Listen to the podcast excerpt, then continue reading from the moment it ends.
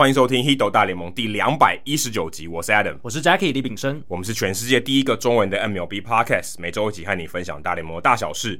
你会听到五花八门的主题，而棒球记者、专家、球迷有时候也会上节目，跟各位分享独家的观点和经验，丰富你的棒球世界。不止看热闹，更看门道。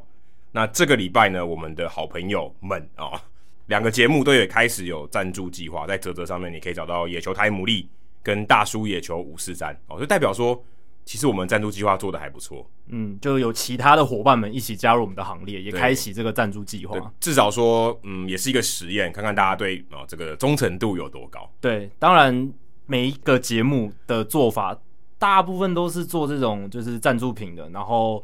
呃，希望大家一方面是鼓励性质啊，一方面可以得到一些赠品的回馈。但我觉得，其实每个节目都还是有自己的特色，每个节目的商品都有它自己的风格。你看，我们节目的的商品跟野球台姆利他们很日式的那种图案风格就比较不一样。毕、哦、竟还是要跟这个节目的调性有点关系啊。嗯，但大家也期待哦，如果。你想要赞助他们也没问题，但是呢，记得我们还会有下一波赞助的活动。对，Hito 大联盟会有下一波。所以如果你的预算有限的话，可以留给我们。不是要抢的意思啊，但是还是希望可以先优先支持 Hito 大联盟，因为我们很快就会推出了，就会有第二波的这个赞助的周边。好，接下来今天是没有念留言了，因为可能大家在家里面没时间留言。对啊，这个礼拜有点可惜，这个礼拜都没有留言。我还我们还是希望大家可以有时间的话，不只是在我们社团里面跟我们互动啦，到 Apple Podcast 上面帮我们留一下言，给一下五星的回馈。这样，那如果你不是用 Apple Podcast 的也没关系啊，找其他的管道，不管是听众信箱也可以，然后持续的给我们鼓励，这样子。不然这个礼拜真的有点空虚了，没有留言可以念。欸，但我们有我们的心得可以分享，因为我们都关在家里面嘛。对，我最近呃也算大累个啊。我女朋友说。哎、欸，现在最近很闲嘛，哈，哎，没有真的很闲啊，这样讲讲怪怪的。反正就是在家时间变多了，哦，可以看韩剧，因为我女朋友很喜欢看韩剧。她说：“哎、欸，你看过《金牌救援》了吗？”我说：“还没。”然后就我们就花了大概一个礼拜的时间把《金牌救援》看完了。我算累个蛮久的，累个一年多吧。对，一年多了。我记得 Roger 上次来我们节目的时候有聊到《金牌救援》。对，这出剧真的在去年还是前年的时候，应该去年，去年嘛，欸、去年一九、呃，应该一九年哈。应该一九年就推出，我不确定，韩国可能比较早，然后台湾好像去年爆红，然后我记得去年它是不止在台湾爆红，整个国际市场都爆红，所以我很爱听的节目 Effectively Wild，他们节目有讨论，他们就觉得，哎，这个出剧真的拍的还不错。哎，我看了这个剧以后，我其实我在看的时候，我就觉得，哎，我可以猜到他接下来会讲什么东西，因为他有些东西的确是按照这个棒球迷的逻辑在拍，但是我觉得也很好，因为他真的是很多棒球迷喜欢的内容。对啊，那例如说。呃，金牌救援，如果大家还没看过的话，我跟我现在是一个推销的角色哦。他其实讲的就是球队啊，是去年是垫底的，他在休赛季的时候，他怎么进行补强？他们找来一个新的呃，我们可以说 GM、嗯、领队，他在里面叫团中啊，是团长啦。嗯，但是就是跟台湾就领队，然后美国可能就是像总管啊，嗯、可能 CEO 或 GM 的角色，他如何去操盘？对，那他以前也没有棒球的经验，他是其他的这个运动过来的，但他就是哎、欸，怎么样运筹帷幄？例如说，他可能有交易啊。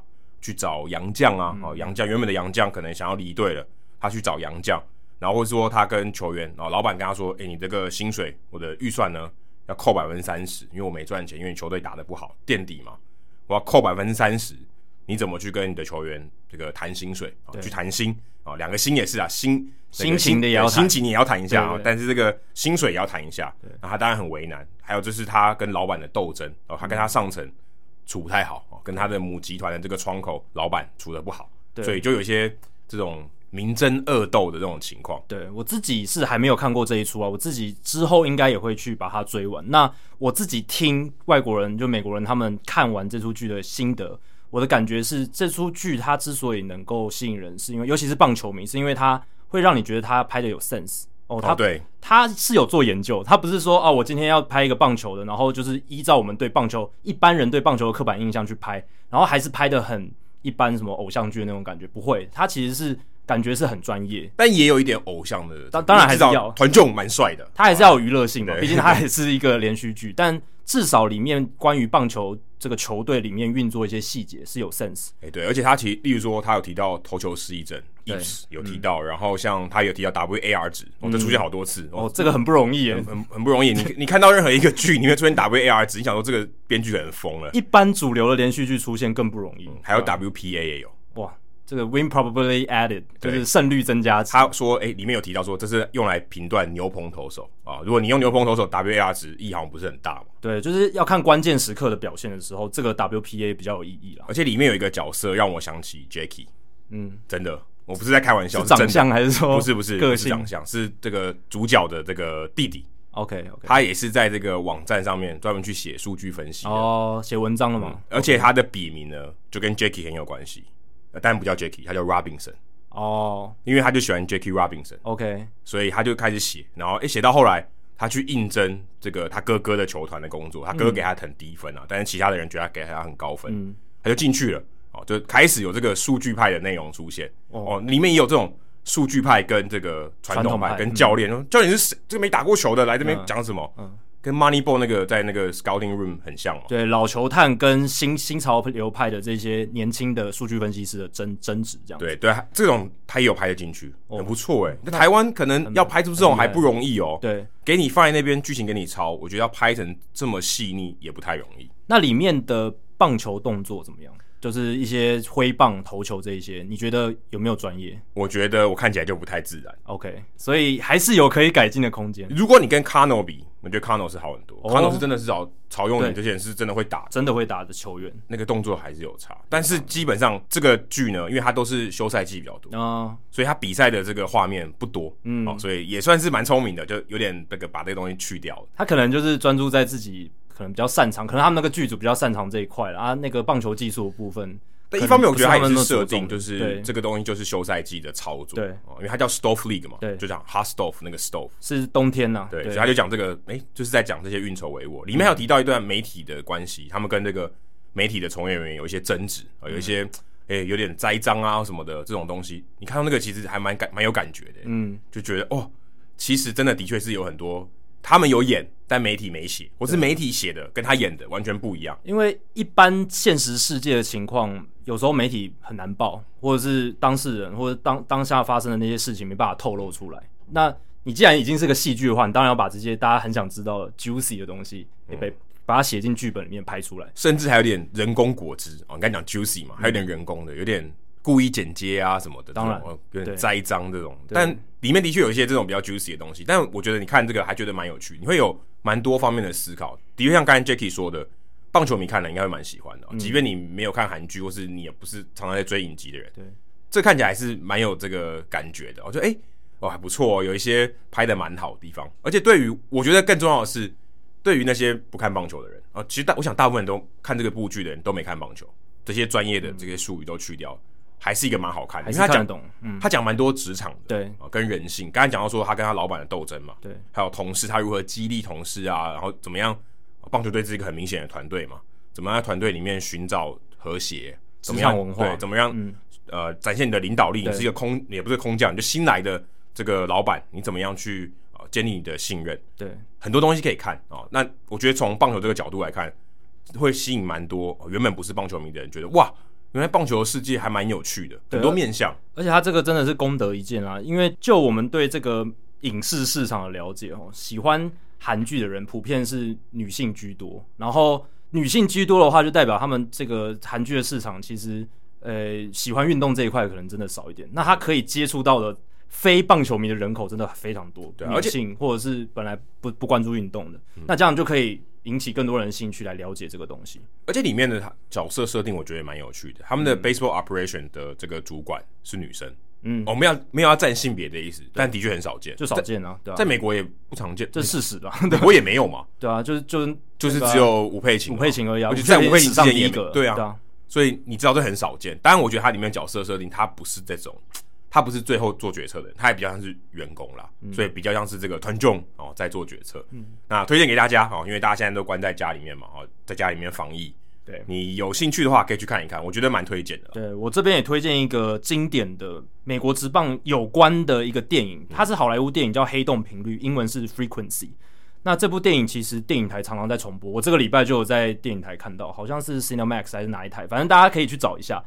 电影台蛮常重播的，然后网络上应该也可以找得到。那它在 IMDB 的评价七点三分，其实是蛮高的。然后它真的是好看。它虽然是主流商业片，然后，可它不能算是棒球电影吧？不能算是棒球电影。我我想讲的就是这个，它是一个主流商业片，它并不是说纯棒球的电影。它讲的其实是一个科幻，它是一个科幻电影，有一些穿越时空的情节。然后它主要是在讲亲情啦，最主要最主要的核心。但是它里面用棒球串起了非常多东西，包括主角跟他老爸的情感，还有就是一些关键的一些关键点里里面一些故事情节转折的关键点，都是用棒球串起来的，就是纽约大都会队的部分，然后还有那个 一九六九年冠军队的一些东西。它这部电影真的，我是觉得虽然它主主要的精神是在亲情，可是它里面棒球的内容是很有 sense。然后棒球的动作或是一些历史画面的引用都很讲究，所以如果你是对美国职棒有兴趣，然后又想看一部好电影的话，这一部是非常非常推荐。那它跟这个人生决胜球比，哪个比较棒球一点？可能人生决胜球还是更棒球啦，因为它是讲球探，它是讲球探，它的职业本身就是棒球界。但我必须说，黑洞频率是我看过很多非以棒球为主轴的电影里面最棒球的一部了，而且这部电影应该是比心灵投手还更更早啊。这一部是两千年左右的电影，那心灵投手应该比较晚哦，所以他可能 Dennis Quaid 他就是演这个黑洞频率以后才去演心灵投手，他应该也是棒球迷吧？这样子看起来感觉啦，不知道，应该是因为主角是丹尼斯奎德嘛，嗯、然后还有另一个那个帅哥叫什么名字啊？另一个主角叫 Jim Cav Caviezel，他长得很帅了，但我但我不知道他他这个中文的译名是什么，但这两个主角是这个电影的最最关键的人物，这样子，然后。看的是我，我是觉得很感动，然后也有燃燃燃起那种对棒球喜欢的感觉啦。对，你还需要燃起对棒球喜欢的感觉。一般看电影的时候还好，一般看电影的时候就是切换模式，就是非棒球模式。但在看这部电影的时候，还能对棒球那种有热情的感觉，其实是比较少见的。对，因为棒球电影，我想很多棒球迷都。看的蛮多的，对啊，Moneyball 我都看了，可能二十遍都有，下一句台词我都会讲得出来。对啊，而且题材不出那些嘛，经球队的管理，就是从很烂的球队变很好的球队，或者是很励志的片、啊。对，什么已经快要没有球打的老投手，或者是很神奇的什么少年英雄，就是天生好手那一种。但这个就完完全不一样，所以推荐大家去看。我们在这个社团里面有一个接力串啊，嗯、就是诶、欸，美国有很多电影，但美国文化里面棒球是一个很重要的元素。哪些电影里面有出现棒球的场景或者串场？然后、嗯、可能某些场景是在棒球场，有一个接力串，大家可以去看一看。对，哦，大家如果你知道哪一些电影里面有出现的话，也很欢迎你收集一下。然后你，哎，你可以拿这个电影的清单去看，也不错。对，对搞不好你可以看到一些蛛丝马迹，就截图一下或拍照一下，跟大家一起分享，其实还蛮好玩的。好，接下来冷知识时间，这个礼拜呢有一个还真的蛮冷的新闻啊。哦 Honus Wagner 这张卡片呢，大家可能棒棒球迷可能有些有印象，有些没有印象。就名人堂球星一百多年前的一个球员卡，对，但是它就是一个黄色的背景，然后这个也没有戴球帽，一个正襟危坐，有点侧面的这个，但因为我们现在没有画面嘛，嗯，它就是一个有点侧面，然后看起来梳了一个小油头，对的一个照片。呃，如果你不是棒球迷，你可能不知道这是在干嘛哦，你就只知道它也许是一张图或者一张画肖像。但是 Wagner 这个棒球卡非常非常有名，嗯，哦它是一九零九年出的 T 二零六，嗯，我最近看一个新闻，这一张卡片，当然它的这个保存很好，哦，最近有一个有一个买家用三百二十五万美金标下这张卡片，嗯，我看到去年哦有一张同样的卡，呃，不同的这个品相啊，一百四十万，哇，这翻倍还多一倍，还多一点呢。一百四十万乘以二是两百八嘛？对，三百二十五万更贵。这个新闻其实我看到我们好朋友郑英大侠他其实也有写，嗯，这个这种新闻大概就只有英大侠，还有一些比较呃可能会因为这个金额数字哦注意到来写这个新闻的媒体这样子。那其实这个东西就是只要你有关注球员卡，一定都知道这张卡。我其实没有很关注球员卡，但我都知道。对，就是一般人，如果你比较甚甚至就是比较少关注球员卡的人。会听到关于球员卡的新闻，可能就是这张卡都会常常看到。对，而且它的这个 P 四啊 P 号番号啦 T 二零六哦，应该算是棒球迷。如果你是很 hardcore 的话，你可能就听过 T 二零六。但今天呢，我们要来这个冷知识，要给 Jacky 猜一下。他当时是这个美国烟草公司一九零九年发行，所以接下来已经一百多年了。对啊，一百二一百一十几年。那当然发行很多人会拥有过嘛，可是它其实大概只有两百张，五十张到两百张，没有人知道到底有多少张。它的这个。呃，记录上面写大概两百张左右，所以，呃、因为当时一九零九年，他想可能也没有那么多人收集嘛，那个当时的美国也没那么大，球迷也没那么多，而且那是一张新人卡，你不知道你不知道 Honest Wagner 以后会变名人堂球员，对，但是它发行的量也就不多，两百张蛮少的嘛，嗯、但是它就是限量的。但很多东西值很有价值都是限量的，所以呃，有很多人都手中都有拿过。但是呢，我今天要问的问题是：下列哪一个地方并没有收藏 Wagner 这张卡片哦，这张棒球卡有五个选项哦。第一个是大都会博物馆，在纽约的。嗯。第二个是纽约公共图书馆啊，如果看过看过二零一二那部电影，就是他们那边烧书的那个地方。嗯。第三个是 Charlie Sing 的家里，Charlie Sing 是谁呢？就是演那个电影《大联盟》。演那个 Wild Thing 那个人，戴黑框眼镜那个黑黑框眼镜，他之前没戴啊。对，对，对，他一开始电影一开始没戴嘛，后来还戴了。他后来大家最印象最深刻的就是他戴的那个黑框眼镜。他是一个在好莱坞非常有名的一个火爆浪子。嗯，接下来是响尾蛇队的老板 Ken Kendrick 他的家里面，再就是名人堂博物馆。嗯，这五个选项，这个这，这个只有单选。对，我完全不知道，但我就是用一些这种。在用猜猜题的方式去猜的话，我会觉得要选一个最反逻辑的，所以我猜第五就是名人堂博物馆没有，其他都有。对哦，所以说棒球名人堂 Cooperstown 的名人堂里面没有这张，反而没有。照理来说，应该最该有这张卡片的地方没有。我我自己的就是反逻辑的去猜是这样想，因为这种这种选择题通常会设计一个好像很明显，你会觉得理所当然，但其实是一个错误的一个选项。你不。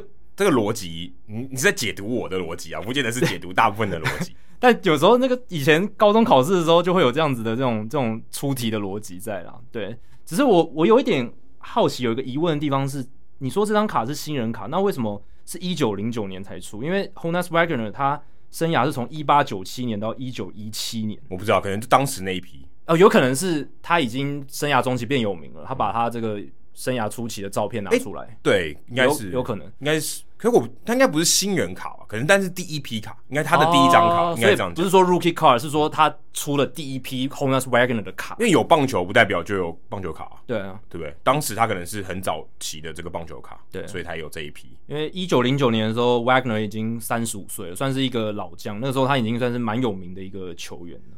中华职棒都可以隔两年再发了，这隔几十年，当时那个生生条件差很多哎，有没有电脑？我也我也要讲讲一下，就是最近中华职棒不是说出了一本那个日文的这个哎个对年鉴嘛，但是好像不好像不是官方的，不是官方的、嗯、哦。但我觉得你要出年鉴的话，你也要就是。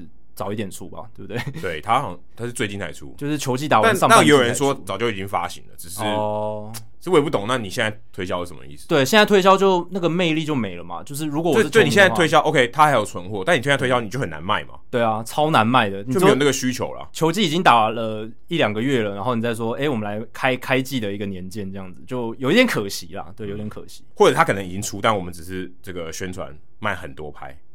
我不晓得，也有可能，我不知道这个背后的这个幕后是怎样。但球员卡隔一年出，这是这是货真价实的，对不对？中华职棒球员卡隔应该说他出，例如说像二零二零年他出的是一二零一八年的卡，对，对就是很很怪，应该是二零一九年的记录。可是那张卡应该是二零二零嘛，就是说这是二零二零批次，对。但是他的记录当然只到二零一九，对，对。但是他是二到二零一八，就很怪，对，他就就又又再早一年，对，就就有点奇怪这样。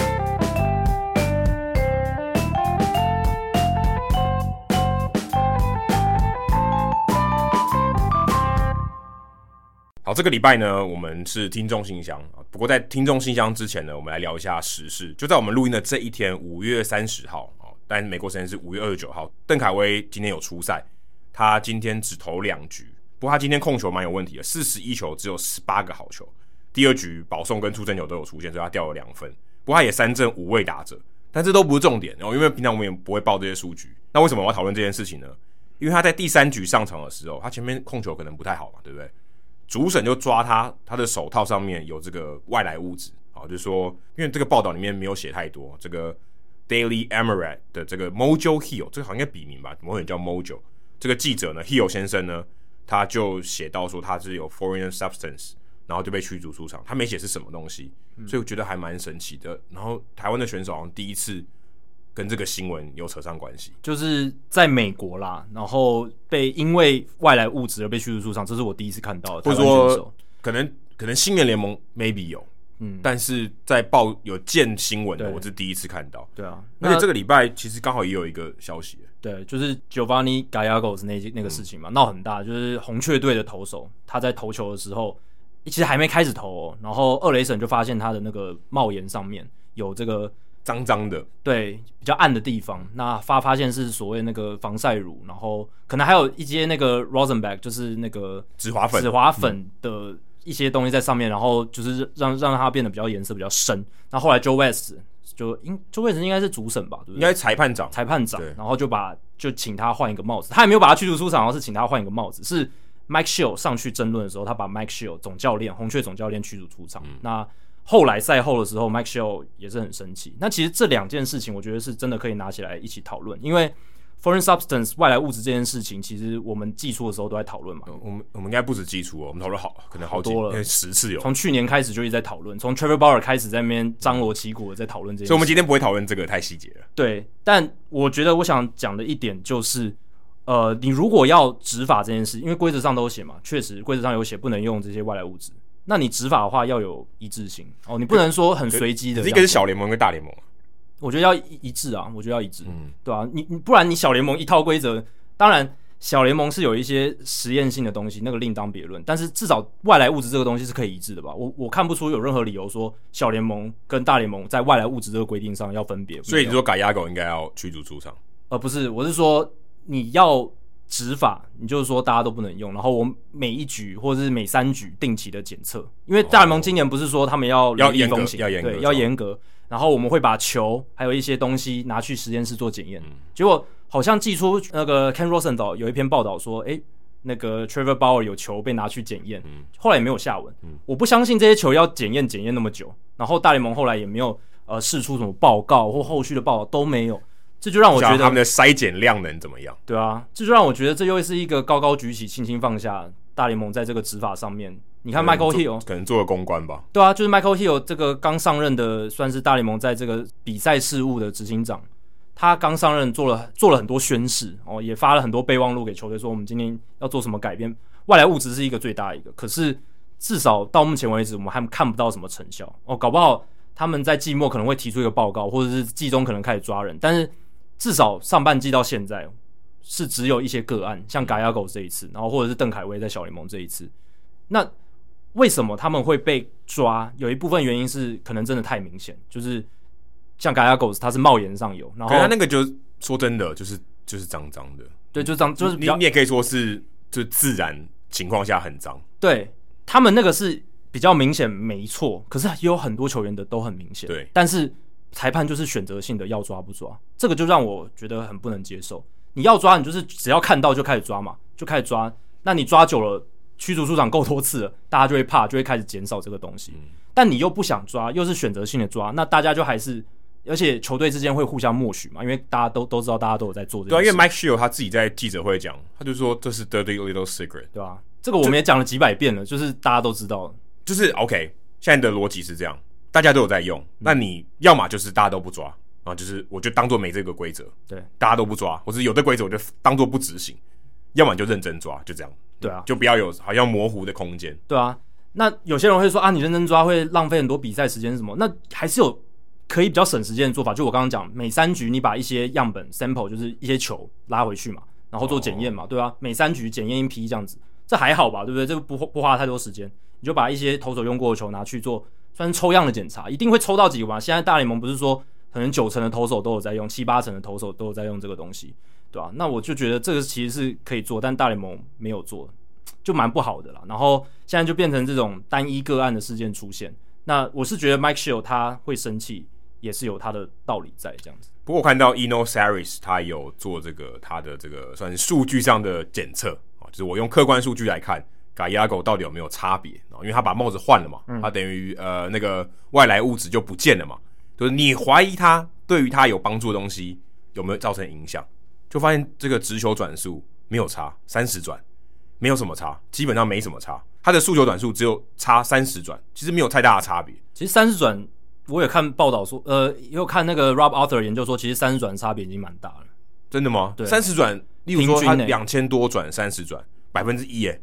对，两千四百三十变两千四百，其实其实已经算算算算算有有。可是因为这是平均，然后你对的是一个很单一的，就是只有那一局，对，所以它有可能会有点误差。我觉得是样本数啦，这个样本数不够。如果是一季跟一季差三十转，平均差三十转，那，个就就就有差。嗯、但这个就是你刚刚讲的，它只是一场比赛。对，但是如果今天它有加上去，应该很应该更明显吧？对、啊，说对对，会会更明显了。maybe 说可能一百两百这种这种差距，三十可能感觉上影响没那么大，或是你很难最真确凿说哦，他就是有有有差别，对，哦、很明显的有差别，在统计上或者在数据上很直观的看有差别，但这个很难。对不对？三十转好像就也还好。我还有看到一个研究是，你还记得在太空人作弊案爆发的时候，有一个球迷叫 Tony Adams，他不是、哦、就就是去算那个，对他他去算那个他们敲垃圾桶的声音嘛，嗯、然后把它做做标签，然后去统计，很认真的一个球迷。他在这一次的这个外来物质案，他有做统计哦，他就去看 Trevor Bauer，他就看说，当 Trevor Bauer 拿到新的棒球的时候，他有多少比例会把手。就是投球的手空空手的时候塞塞到手套里面搓一搓，然后再拿出来，有多少比例？可是可是有一个有一个明显的障碍耶，因为画面如果没有拍就没有哎。对对，但但是他尽量的就是尽量能看的就去看，他尽量做到可以把这个样本。垃圾桶还如果没有收到鹰眼，对对，垃圾桶一定也是有瑕疵的，但是他就是看海量的影片，就是大量的影片去去找找出这些资料。那他发现说，Trevor b a l l 在拿到新球的时候。有大概六成多的机会会把空手塞到这个他左边的手套里面去搓一搓。那如果他拿的球是刚才用过的球，哦，比例就非常少，可能不到百分之十这样子。所以他就有发现这个差异。但就像你刚刚讲，有可能有时候摄影机画面没拍到的情况。但是如果你就现有市面上数据佐证的话，这个已经是能得到有人来做的话，算是比较有公信力的一个数据。对，而且我觉得这个这个比起你抓他的转速，搞不好以行为的角度来讲，他更不自觉。嗯，他就是，哎，我就是习惯了，只要有新球来，我就会把它放在手套里面，要摸一下，要摸一下，要要在上面涂一下。嗯，但我们不晓得他涂什么，但是当然对不一定啦。但是你会觉得这个行为，嗯，就不太正常。或是，哎，为什么你其他的时候没有？如果你今天比例差不多，那可能大家觉得没差，你根本没有管球是旧的还是新的。但他那个比例就很大，差别很大嘛。刚才我们我讲的那个数据，所以。这就会让人起疑动，就是会让人觉得，诶，那你为什么只有新球的时候比较常做这个把手放到手套里面的动作？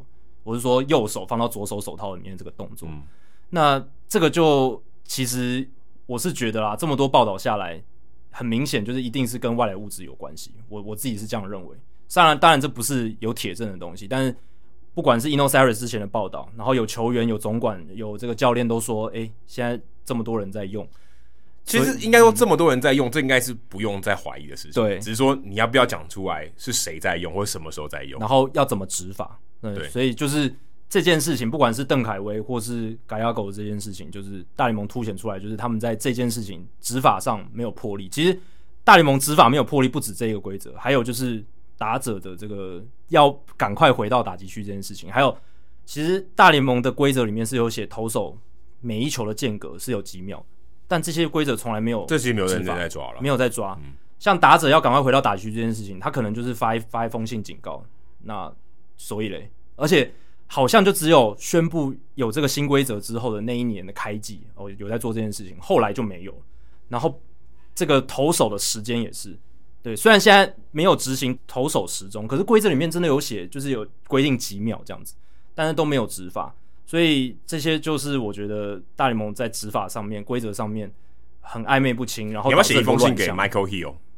其实不用我写啊，因为美国媒体已经在 骂骂成这样子了。我觉得一方面是，如果以人性的角度来看，我觉得裁判可能真的要做的事情太多，也有可能对。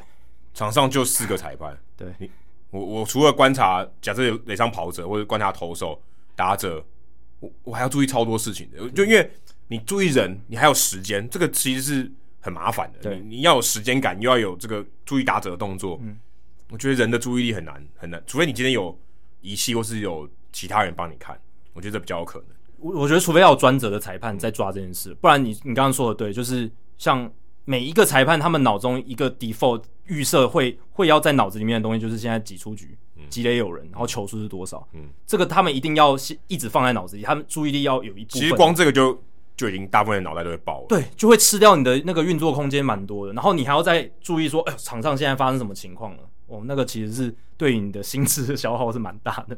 那我是觉得，如果大联盟真的有心要抓，要派一个专职的裁判去监督，就是这样子。嗯、或是他可能就是坐在房间里面，他也可以看啊，因为还有画面，所以也是可以算出。对，然后他可能要连线说，哎，现在这个超过十五秒了。对对，然后如果他要抽样球，他就说：“哎、欸，这这一局我们来抽抽抽个几球。嗯”他觉得这一局怪怪的，那你就把那些球拿拿来抽。转速上可以，这个可以看得出来。对啊，你觉得你觉得可以就就抓这样子。我都觉得很容易可以做得到的事情，但大联盟至少到目前为止执法上是蛮不利的。可能他们有太多事情要处理了啦，嗯、就像就会塞车嘛。最近这个台湾这个疫情。这 CDC 也常常讲塞车嘛，检验的这个容量，对塞车，塞检的很亮，这好像有有点关系哦。对对，有一点。给大家分身乏术。说到这个塞车，大谷翔平最近这个塞车的新闻，在台湾也闹得蛮蛮轰轰烈烈。嗯，可是我看到的时候，我第一个反应就觉得，怎么可能？就觉得这个新闻也太瞎了吧？嗯、就是职业球员、大联盟球员，怎么可能会因为搭错 BART 而迟到？搭错捷运，搭错捷运，然后一开始还说是呃，他一开始还说是捷运有这个误点，导致他没有赶上。好，误点大 delay 的话，我我有遇过，就是真的会发简讯告诉你，或在 Google Map 上面告诉你说，呃，现在不行啊，这个我们现在有进行这个维修，是有出现车祸，你可能要等。可是这都有 log 的，所以你在 Twitter 上面也看得到。可是大谷翔平那时候第一次出来说，好像可能接受记者采访的时候，不知道是可能有误会还是什么的。嗯就说是有这个有有有事件嘛，有 issue 嘛，对，然后导致他晚到，然后好像原本四点钟以前要到，其实我觉得四点都有点太晚。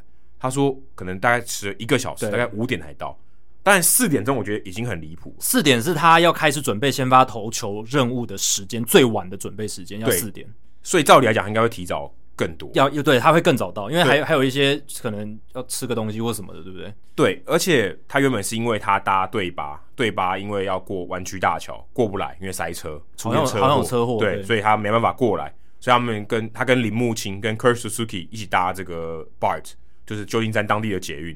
其实呃，你从旧金山市区，他们住市区嘛，要搭到奥克兰的球场，其实没那么难，哦，嗯，甚至也有直线的。如果你搭蓝线。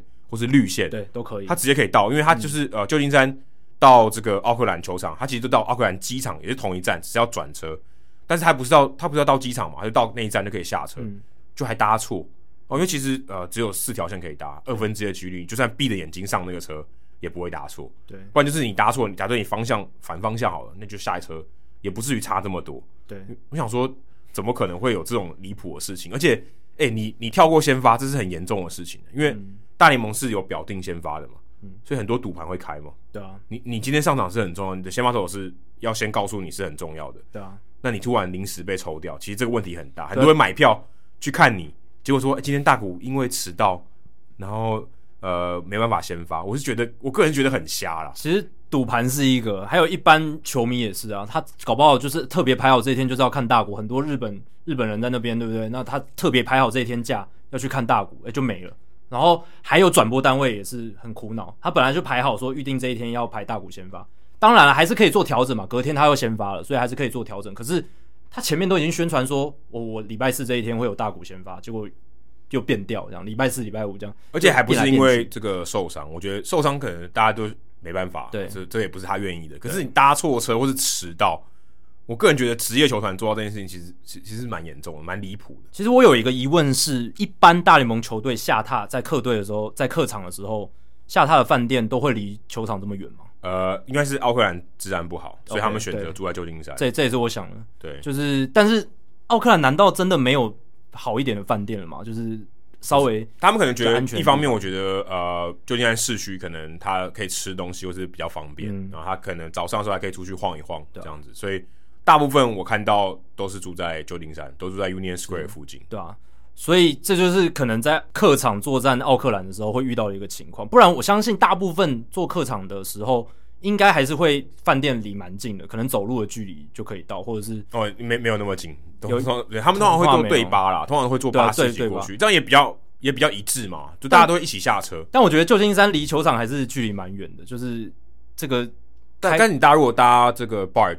大概二十分钟到三十分钟，嗯，差不多从呃，可能从台北车站搭到南港，okay, 差不多。对、啊，我觉得没有到非常远、啊。对，以美国角度来讲是算近了，只是就有这样子的风险嘛，就就还是有这样。而且居然让你的这个王牌投手去搭 BART，而且我会觉得，而且你如果说赛后就就算了，嗯、你想干嘛就干嘛，对不对？你赛前这样做好吗？而且你你是不是也这个搭错车的这个风险也控得太差了。对啊，我觉得太晚出门了吧？就是如果我是职业球员，然后我又是队上最重要的球星，那而且重点是我今天先发，对啊，我今天先发，那其实早一点到球场不会太影响自己的生活吧？当然，球员一定要有自己的私生活，这个也很重要。可是你的先发日提早个七八个小时到球场，我觉得也还好吧。啊，就赛前赛前七八小时，赛前七八个小时，我觉得很很多球员都这样做，不是吗？对对，可能早上就到了，可能早上就到了。你你不用一开始就做训练，你可以在里面听听音乐啊，或者做一些自己的事情，放空嘛，静下来，对啊。那尤其是你的先发日这样做，我觉得是更保险一点。尤其你考量到说那边的交通确实是繁忙嘛。哎，就像你今天考联考。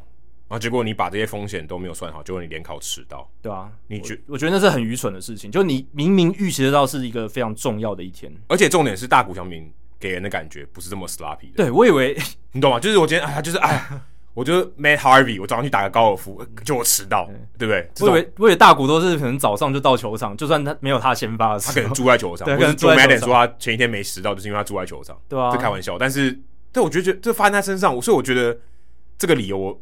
我真的很怀疑，我都不觉得搭错车，因为搭错车也不可能迟那么多。就是转车的时间有花那么久吗？BART 的那个就是他们捷运系统的那个班次有那么稀疏吗？但如果是因为它是下午，可能是两三点，oh，OK，那可能比较离峰，嗯，所以有可能会有可能半个小时之类的。但对，但就算半小时，你应该提前出门，你也是抓两个小时之类的吧？对啊，到球，因为你是要比赛的球员呢，对不对？对啊，你你应该抓比较松一点。结果你迟到快一个小时，嗯，你说今天你四点到很赶，然后 maybe 你可能来不及。然后很赶，很匆匆忙忙，我觉得也就罢了。你迟到一个小时也太多，对啊。而且我觉得最扯的是，我 我不知道为什么，Joe Madden 应该让他那天不能上场啊，还让他打哎、欸，因为代表他还赶得上打，他也许有打击练习或什么，但打击比比较不需要那么多准备了。对，的确是不需要那么多准备，投球是需要，所以他的 routine 很重要。但是他应该要罚他吧？嗯，这么重要的是，哎、欸，你看我调度整个乱了，Sandoval 还要上去投，他说今天不是不是我先发吗？嗯、对不对？你这个应该是要被处罚的，结果没有，都没有。就是日，如果是日本职棒的话，可能就一定会处罚，或者是台湾直接下降二军，对啊，中华职棒最明显的就是你场上，当然这不一定，这这不是场上的守备失误或什么，但是比较容易出现立即性的惩处动作，就是亚洲都比较常出现，美国真的好像比较少。就是，那可是我觉得迟到，因为其实球员，大家如果有认识球员的人哦，球员有一个很棒的特质，不管他在各行各业，他们一定很准时。球员他本身他就是被训练，他就算他球打的不怎么好，但是他经过这个团体生活以后，他什么都他什么都不抢，他一定会准时。嗯，这点是真功告诉我的。他说球员他的这个就被训练成就是要准时。你说几点练习到，他一定在之前就给你到。嗯，他们一定都很准时。对啊，所以我觉得这种发生这种事让我觉得很不可思议。虽然听起来有点听起来有点趣闻，但是我觉得这很不可思议。有很多细节我们也不知道了，有可能。大谷也是乖乖的搭球队巴士，那可能那个时间一般来说不会出问题。那可能在桥上卡了很久，哦、然后临时决定说：“哦，我们再走去捷运，然后再搭捷运，然后又搭错车，然后可能拖了，哎、欸，可能真的非常久。”你如果是今天不会上场的，随便你几点到，那也不好了。那你今天是先发投手、欸，哎，对啊，但你更应该要小心吧？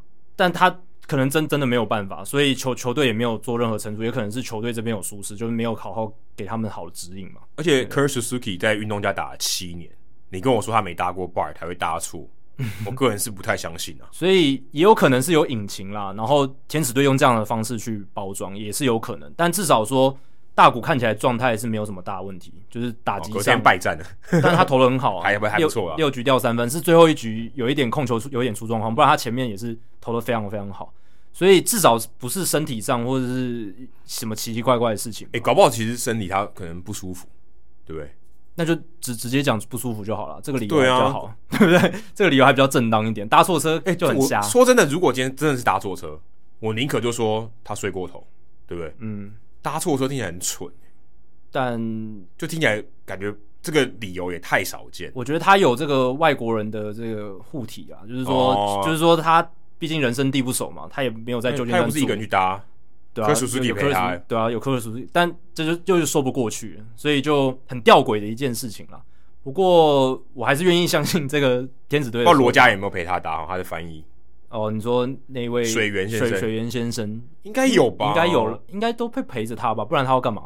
对不对？他的工作就是跟着大谷啊，在工作日的时候。对，哦，可不不不不知道包不包含他去球场这一段？对啦，也不一定，搞不好他因为他就是同事嘛，他们是同一个办公室，可是上班没有人规定你一定要，搞不好他四四点才到嘛，对啊，对，就是他要开始准备先发的时候。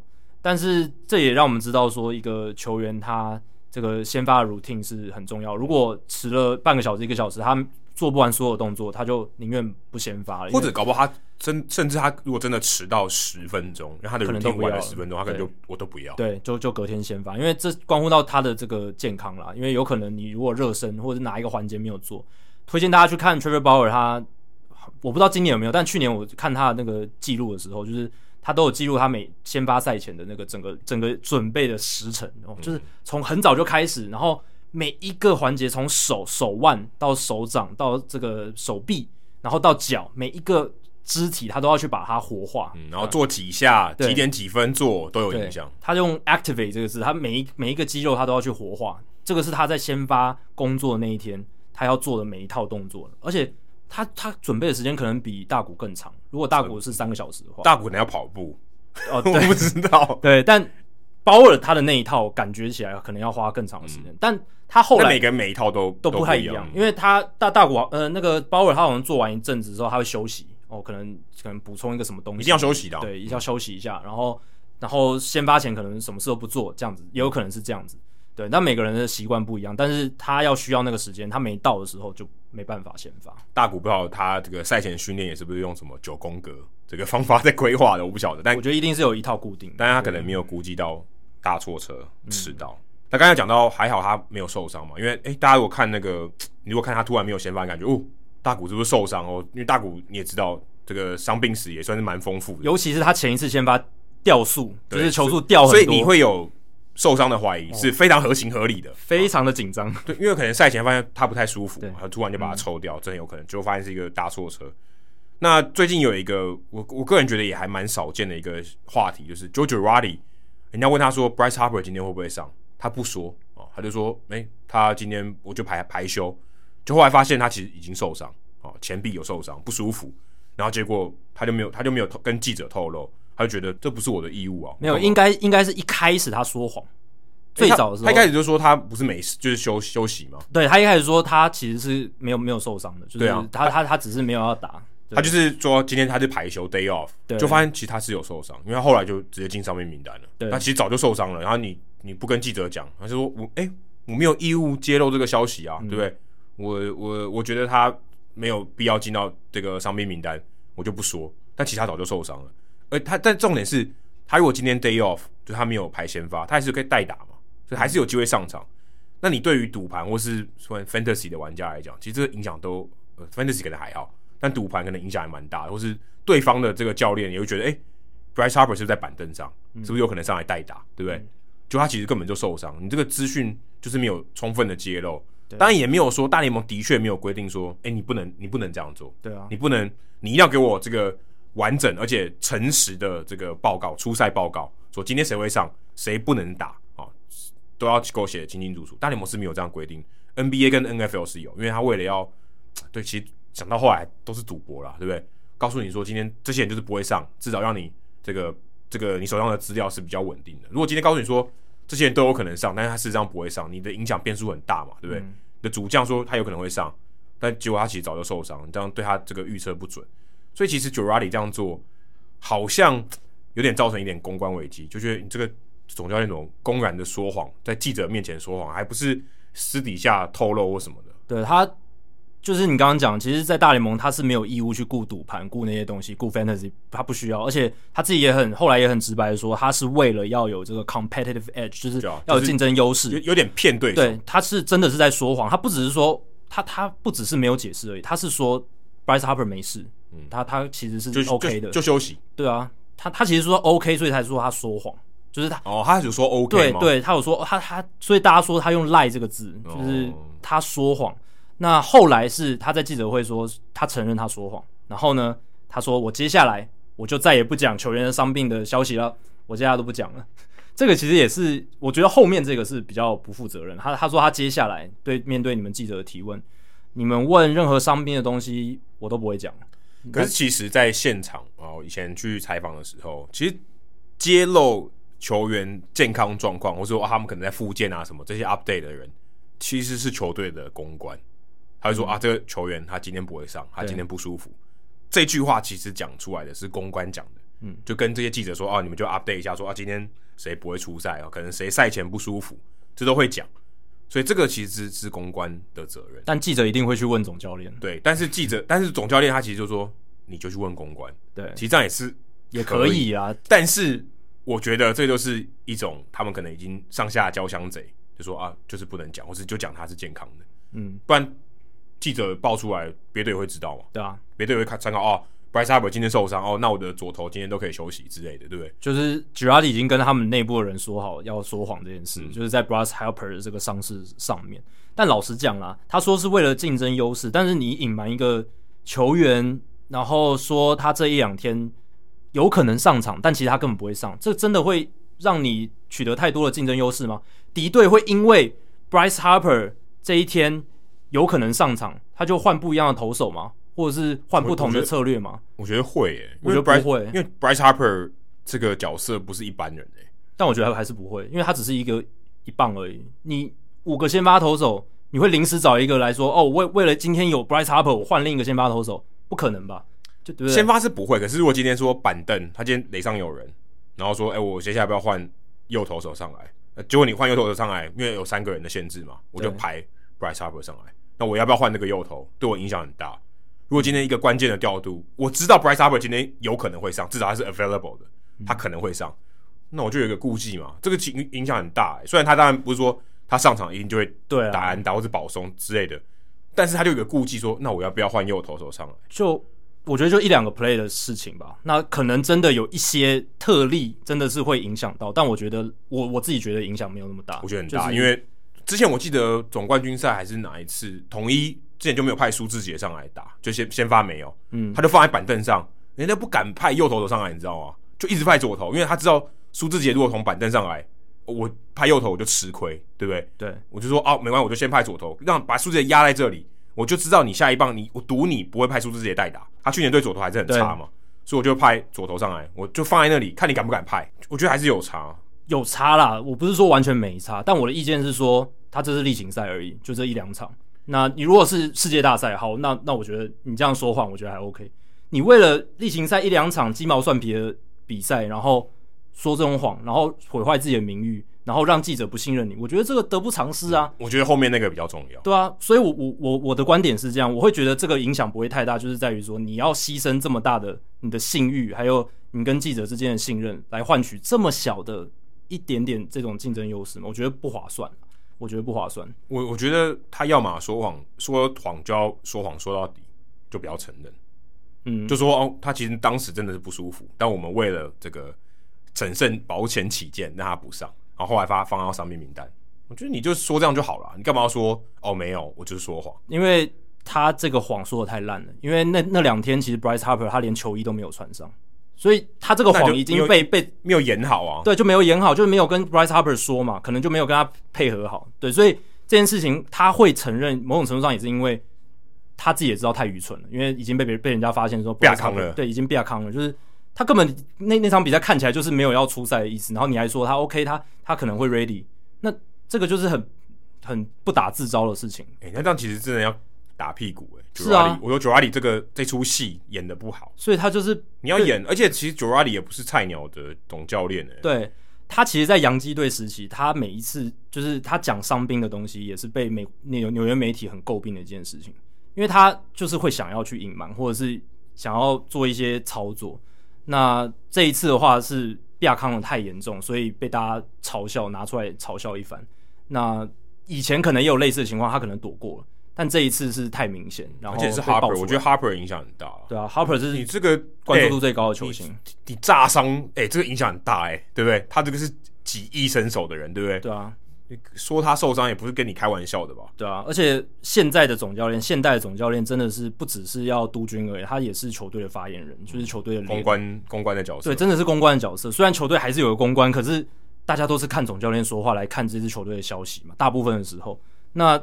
他说出来的话，其实真的就是代表这支球队，然后结果现在说谎，然后又说他接下来不公布这些受伤的资讯，啊，其他二十九队总教练都不会这样，为什么你就你这样，那这样费城当地的记者一定会对他更不客气嘛？嗯、那这样代表说，好，你现在都不讲，对不对？那我们有权利可以做揣测喽，嗯、对不对？我们以后其实这样更不好，对，很不好。他们以后可能写出更多对球队不利的报道。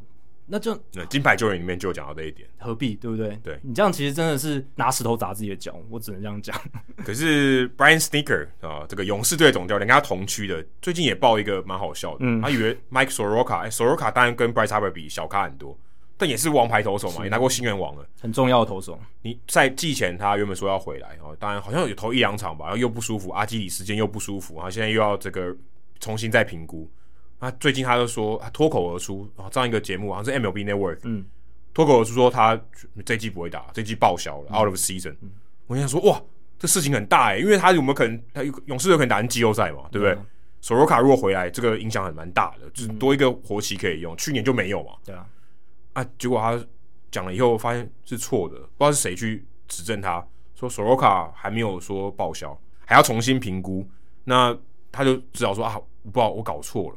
但是他以总教练的角色去讲这个话，而且还不是什么呃哈麦克，就是不小心透露出来，或者他他可能揣测他可能报销了，没有，他是在节目中讲，他要为他的话负责。对，就后来就说啊，没有，我说错，我搞错了。对，就是他已经斩钉截铁的讲他报销，然后结果隔一天新闻都报了，对，隔一天又跳出来说啊，没有，我搞错了，拍谁拍谁，这个其实呃是我搞错了这样子，这就是他跟球团内部的这个医疗团队或者是公关在沟通讯息的时候可能讲错，然后。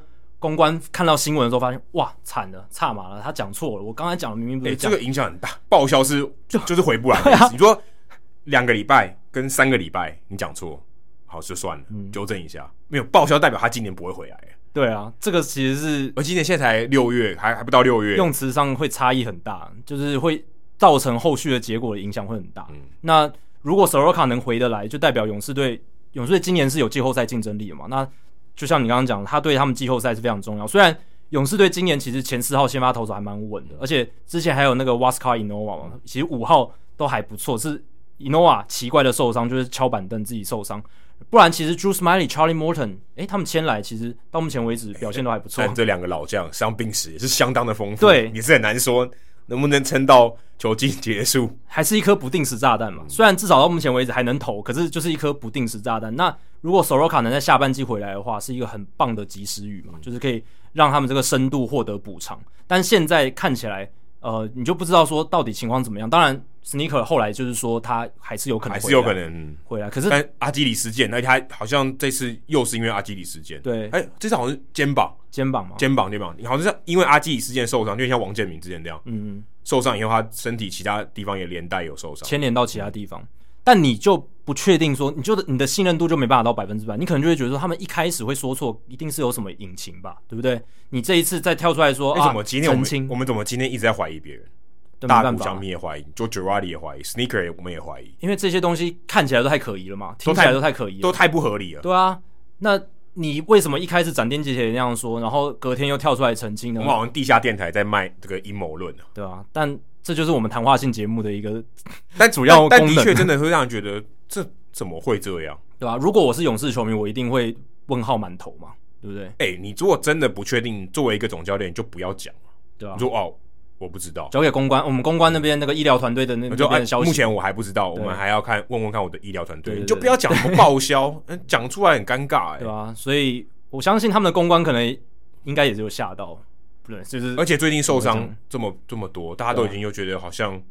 就跟台湾好像确诊一样，已经变成一种数字了。谁谁谁又受伤了？然后只是今天受伤的多少人这种感觉。对啊，勇士队最近这个状况不少啊，而且负面比较多，包括像之前伊诺瓦受伤，还有 Marcell Ozuna 受伤嘛，他的滑垒导致左手两根手指骨折，至少要休六周。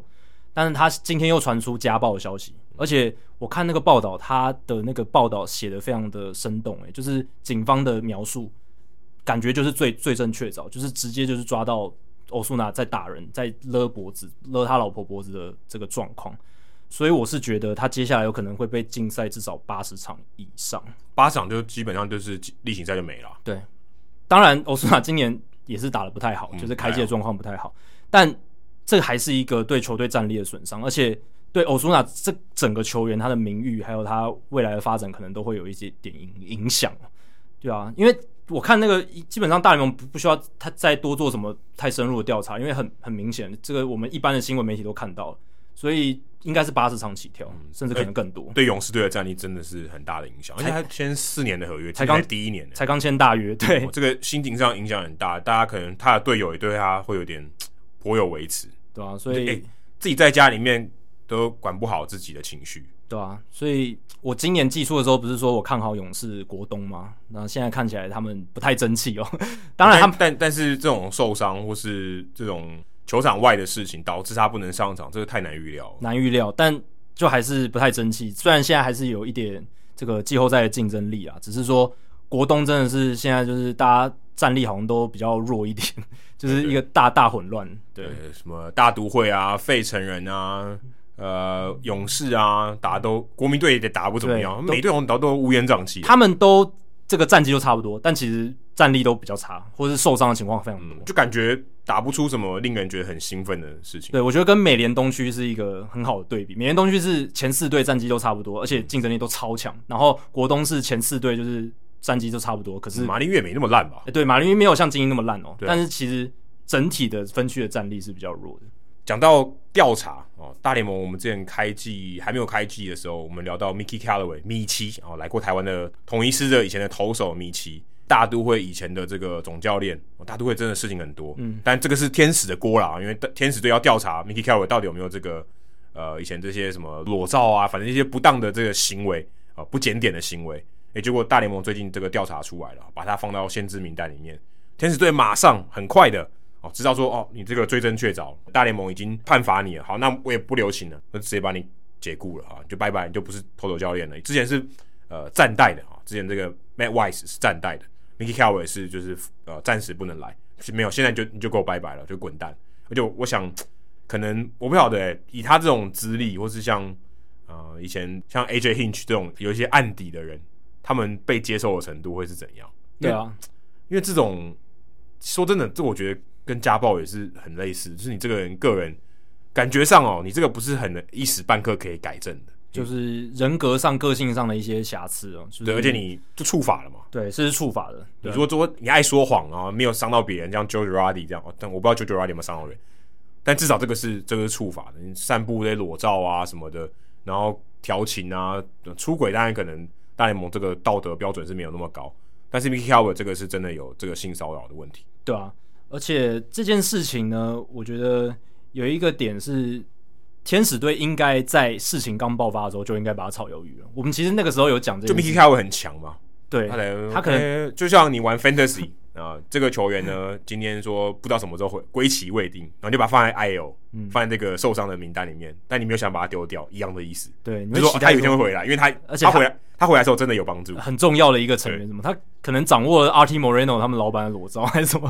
不知道。搞不好他有传给 Arte Moreno，或他们互 互传裸照，这想的有点太阴谋之类的。但就是对啊，那个时候我就讲说，天使队为什么没有像大都会快刀斩乱麻？不管是 Carlos Beltran 或 Jerry Porter，大都会都是第一时间就把他砍掉了，然后连一场比赛都没有让他们去去指教。一有报道出来，马上就砍掉。但天使队做法完全不是，他们就是慢慢等。哎、欸，我们等。Alex Cora 之前被红袜队砍掉也是啊，很快啊。其实呃，判决都还没有出来，说哎、欸，你这个我不要，我不要公关危机，我直接把你砍。对，我要赶快止血，我要赶快让这个事情赶快风波赶快过去，壮士断腕。对，但 Callaway 在天使队就没有，然后天天使队就让他哎、慢慢调查了两三个月，哎、终于出来了，哎、才把他这个发声明说，哎、把你炒鱿鱼，所以。这一点我是觉得也是有可能有一点隐情哦，直直到这个大联盟正式报告出来，他们才愿意把他开除。当然，也有可能是因为他们不想要，呃，如果没有没有什么大大联盟调查出来，真的没有什么，然后误杀人。可是我觉得这种事情，不管是性骚扰或者是作弊这种，就是宁可错杀也不要漏漏掉一个嘛。就是你希望这个公关不知道诶、欸，我觉得不一定诶、欸，因为这个影响可能蛮大的。但我是觉得投手教练还好诶、欸。哦，对不对？欸、我们就不知道 Mickey Callaway 到底多厉害，天使队还要这样保他。那你看他过去的那个经历嘛？他二零一三到二零一七年在印第安人队，呃，印第安人队确实很很强啊，投手也算是他弄出来的、欸。对，但是他在带这个总教练的时候，二零一八跟二零一九在大都会好像就不怎么样哦。可能他比较适合投手教练，对，他觉得每个人的这个擅长的不一样。因为他在大都会当总教练的时候，有一个被人诟病的就是跟记者的关系处的不是很好。然后还有、欸、没有啊？他不是去调戏你，他去呛声啊，他又又调戏的、啊，对啊，也有调戏啊，就是呃调戏，我觉得也不是很好啊，因为是记者不要嘛，他他去调戏人家，哦、这个也他是很好关系。一方面他有示坏，也有示好。对，好像有一个人是接受了，但是哦，那个案嘛，但整体来讲还是不好。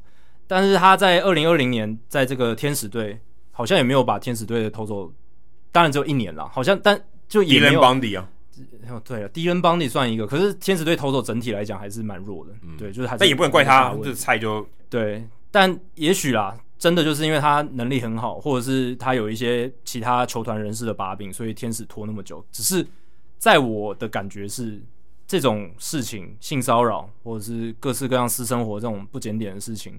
然后，或者是真的有触法的，呃，一般的刑法那种的话，真的要快刀斩乱麻。可是我觉得有一个很大的原因，是因为这个的消息来源都是媒体，嗯，就跟我们刚才讲一样，媒体的话你也不能百分之百信嘛，嗯，对，你说今天，哎，搞不好是别的球队想要削减我的战力，对不对？我放个这个抹黑的消息，说 Mickey Callaway 怎么样怎么样，对，但他、这个、这个也是。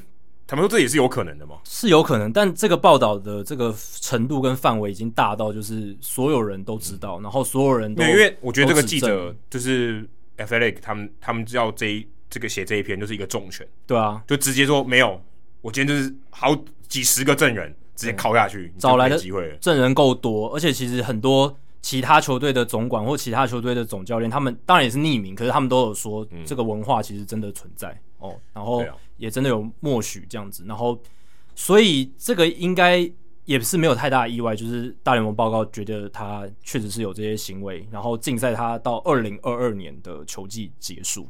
那至于在那之后有没有人找他，会有人要吗？我是觉得还是有可能的，因为你看 AJ Hinch 跟 Alex Cora，当然那不一样啊，不一样，是一个是性骚扰，一个是做一个场外一个场上，对，但我觉得还是有可能。还是有可能，大家的这个道德标准没有像中华职棒这么高。对，我真的美美国的道德标准是至少在这些事情上好像低一点。如果是在台湾发生那种做，但是我觉得有一个很大的差别是，你道德标准私领域，我觉得真的，我觉得呃，因为你是工作嘛，你没有办法搞到这些，你没有办法管到。嗯。可是你今天是在工作的场合，这不行，对？你今天在工作的场域，你这样子做不行。你如果今天说。你在家里面就是什么癖好不知道，但但就我管不着嘛。你只要不要爱到工作职场上你的同事或跟你的呃跟你有工工作业务往来的这些人就好了。所以你会觉得职场性骚扰比家暴更严重，会吗？还是其实它没有任何的高低之分？哦，没有，我觉得家暴是因为它就是一个整体社会都不能接受的事情，它更大，它更大，对吧？但职场性骚扰也是一个整体社会是不能接受，所以。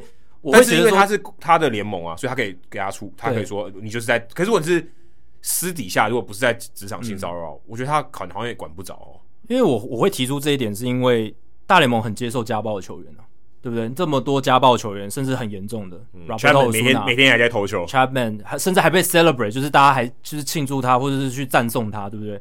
然后还有 Domingo Germán 也回来了嘛，然后洋基队好像也很倚重他，所以 Roberto Osuna 没有。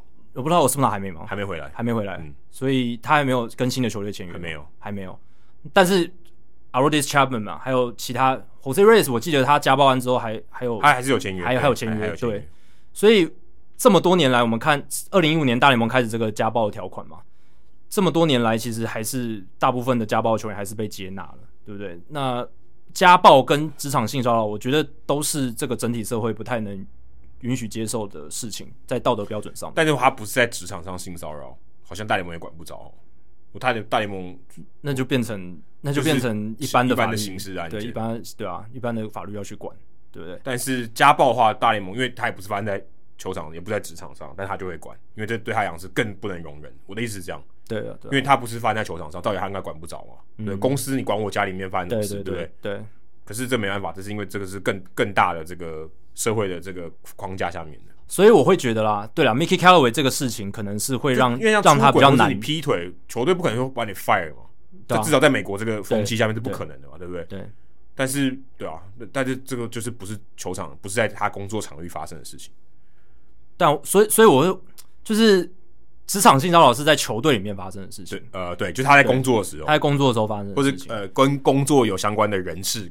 被他性骚扰。对，所以我觉得这个要未来被接受的程度可能比较难，很难很难，对，比较难。那因为你就是利用你在职场上的这个地位跟权利。对，那家暴真的是私生活跟呃工作生活可能是有些人真的是切分开来，他可能在工作的时候跟队友相处，哇，是一个好好先生，但私底下回家。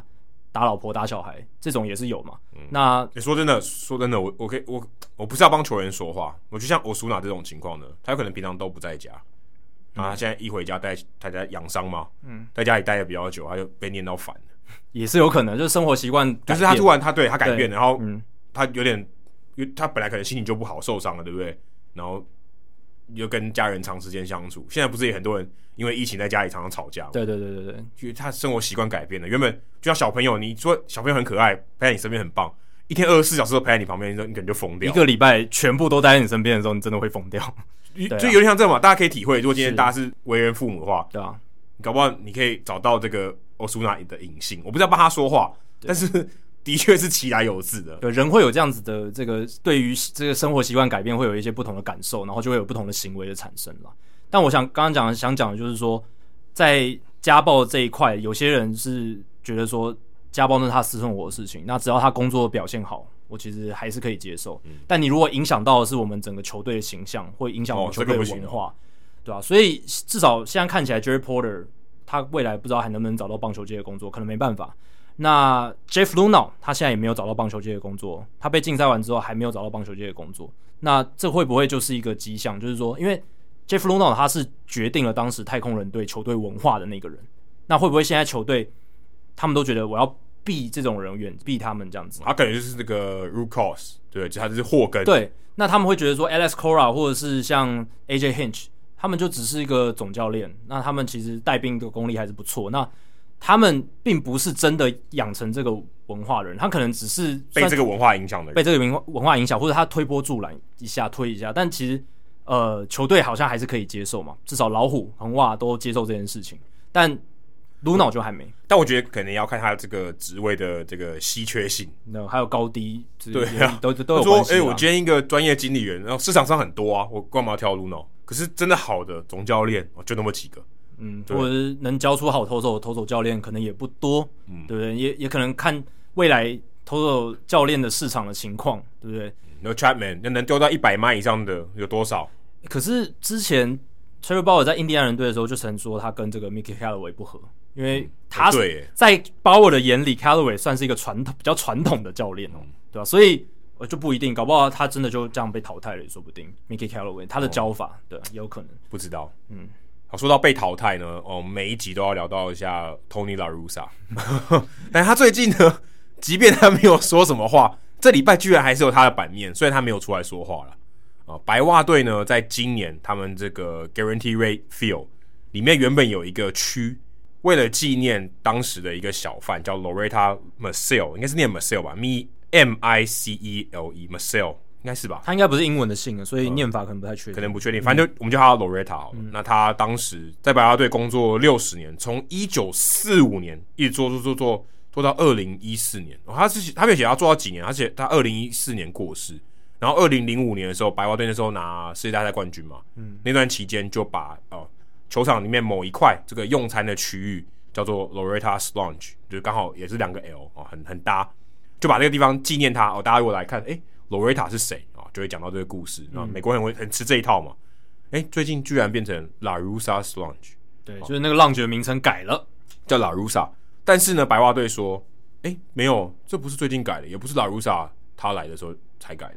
去年就改，去年就改，因为老小是今年带兵的。对，去年球季因为没人进场嘛，所以没有人注意到。但那时候就已经改，而且我觉得最最妙的是，这件事情是一个球迷发现的。今天几号？五月多嘞。对，然后四月多的时候就有球迷进场，都没有人发现，很久之后才发现。然后罗瑞塔的家人得知这件事情之后就很不爽，就气炸了。对，我想想说，我们妈妈，我们的奶奶，她这么认真，或者说在这个球场奉献付出了这么久，小贩界的 Vin Scully，对啊。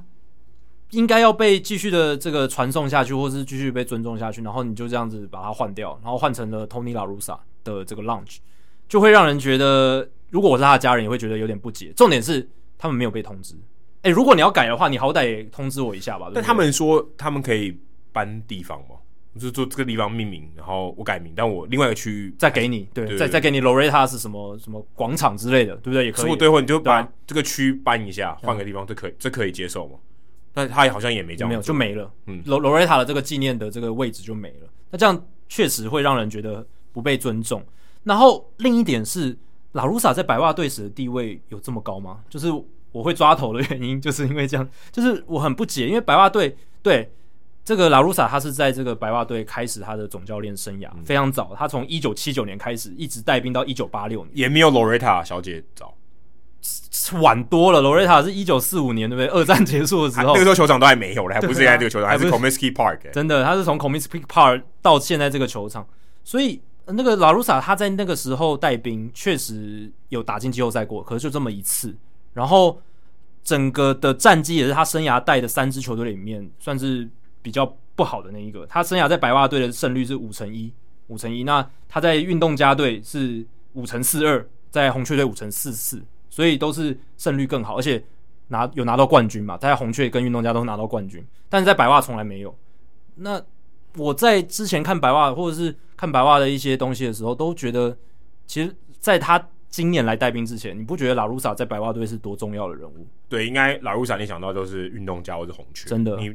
你不太，他当然有在白袜队执教过，可是你不会把他联想到白袜队，而且他球员生涯，就像你不会把麦皮亚达跟马林鱼放在一起，对啊，对啊，他他当然有打过，可是问题是就这么很，就是没有太多记忆点。当然，拉鲁萨没有像麦皮亚达在马林鱼待这么这么短，对，也也是待了蛮多年，可是他并没有在那边累积什么太大的丰功伟业。然后他球员时期也只有小联盟在白袜队打过球，也不是什么重要的球员，所以我是觉得为什么要这样子？对？你说红袜队。然后弄一个这个，我觉得还合理，因为他至少当过他的顾问，对不对？你说我觉得也不合理耶，因为 拉鲁萨他在红袜，他跟红袜没有什么关系、啊。有，他之前之前二零一八年他是这个顾问的，他你说哦，就表当一年的顾问而已，拍马屁，对不对？这太夸张。但是当时他至少有在那边工作啊，白袜队他就没在那边工作，二零二零年就没在那边工作。对啊，这这就让人更不解了。但是你可以说啊，你为了感念他在一九七九年到一九八六年的那一段执教，但就像我刚刚讲了，他执教没有什么。特别让人印象深刻。但如果这件事情是二零二零年爆出来，大家好像觉得也没什么。我如果我是他的家人，我还是会很不爽哎、欸。就是，但是我觉得现在是因为老乌萨他的声望就是不太好，就在舆论上他是蛮处于下风的，有点像是落水狗，人人喊打。也有一点就是他来带兵受到关注程度一定是超高嘛，他带的还 OK 啊，战绩上来讲，战绩还是很好，战绩还是很好，只是这个风波有点多啦，就是一些奇奇怪怪的事情。但是整体来讲，带兵还是不错。可是去年这换的话，我真的是觉得没有任何理由。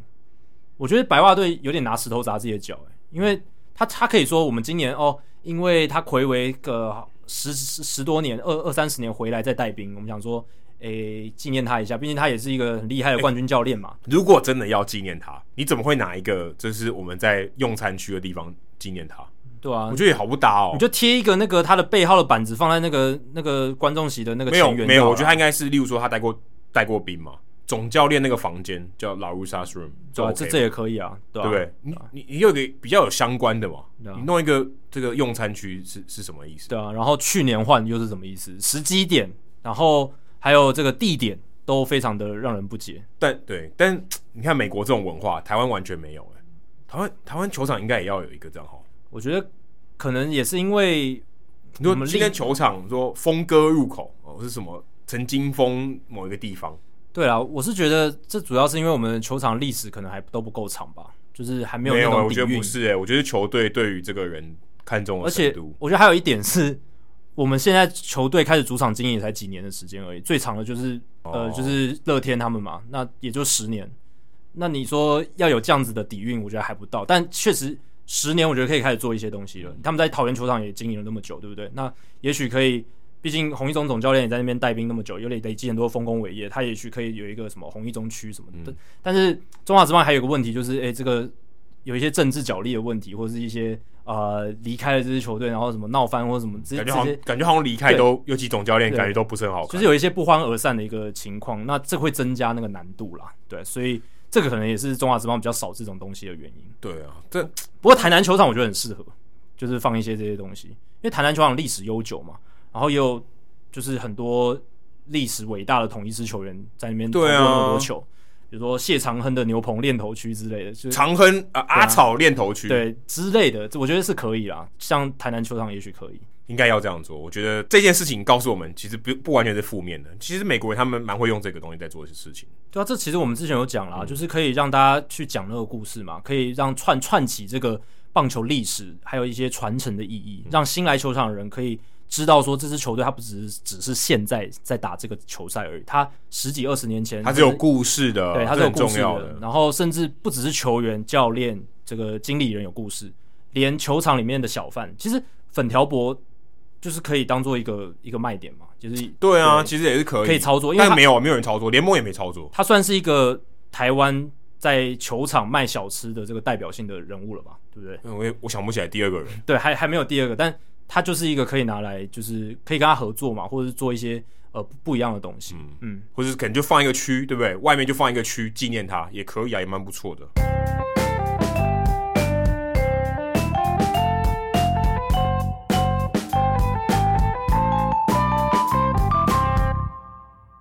好，接下来进行听众信箱。我们刚才说这一集要聊一下时事，没想到一聊也聊了一个一个小时，嗯，非常非常久。好，听众信箱呢，我这已经是快要快要两个月前了。四月二号的时候，嘘嘘呢，当时哎、欸，我不知道，我不是很确定他问这个问题的时候，我们讲过 Bobby Bonilla 了没？还没，应该还没，所以是后来聊的。所以其实我们已经部分回答了。对，我们已经部分回答，因为我们有聊过他的经纪人嘛，怎么帮他谈这张合约的。所以 Bonilla，但是他刚好问题也没有重复了。他说 Bonilla 和他那张与大都会的延长合约。有没有其他的知名球员也有类似的条款？哦，其实以球员的角度来讲，非常非常多。很多球队他为了要操作他的这个薪资的空间，我说他今天今年他的这个薪资额度，他不想要超过多少，所以他可能会呃，我晚付很多，或者我现在有财务有状况，我就我就拿不出这么多钱嘛。对，延迟付款的，我就我就晚点付给你，所以这个是合情合理的。这个也不是说一个呃很特别的设计。不过像 Bonilla 那样子分这么长的时间，当然很特别，或甚至。他们都没在打了，你还在付哦？这种当然蛮少见的，但其实也是蛮也没有到非常少啦，还是你要找还是找得到很多。那像 Manny Ramirez，红袜队到现在还在付他钱，他已经多久不在红袜队了，对不对？嗯。他在道奇队的时候，红袜队也付他钱，他一直付到二零二一年，就刚好今年还要付他两百多万呢、欸、美金。你想说，如果今天是 Manny Ramirez，我干嘛去打球？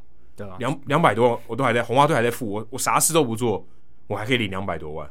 六千多，但六千万台币耶。对，但对于球队来说，越晚付，它那个价值就越低嘛，对，就是通膨的关系，所以对球队来说是比较划算的。但我都没在那边打嘞，对，对他来讲，他其实他完全是无本生意，他就没有工作，但还一样可以赚到这个钱。嗯、你讲到 Manny Ramirez 够有名的吧？铃木一朗也还在领钱，还在领水手队的钱，你相信吗？但我去查了 SPA Track 上面，诶、欸，他这合约就只写到二零一九年，他二零一九年只领了八千零六十四块。好少八千多，因为他只打两场嘛。对，按比例来算。对，按比例，因为他就因为他是退休，他不是受伤，他退休，他不是报销，他就说我不打了。对。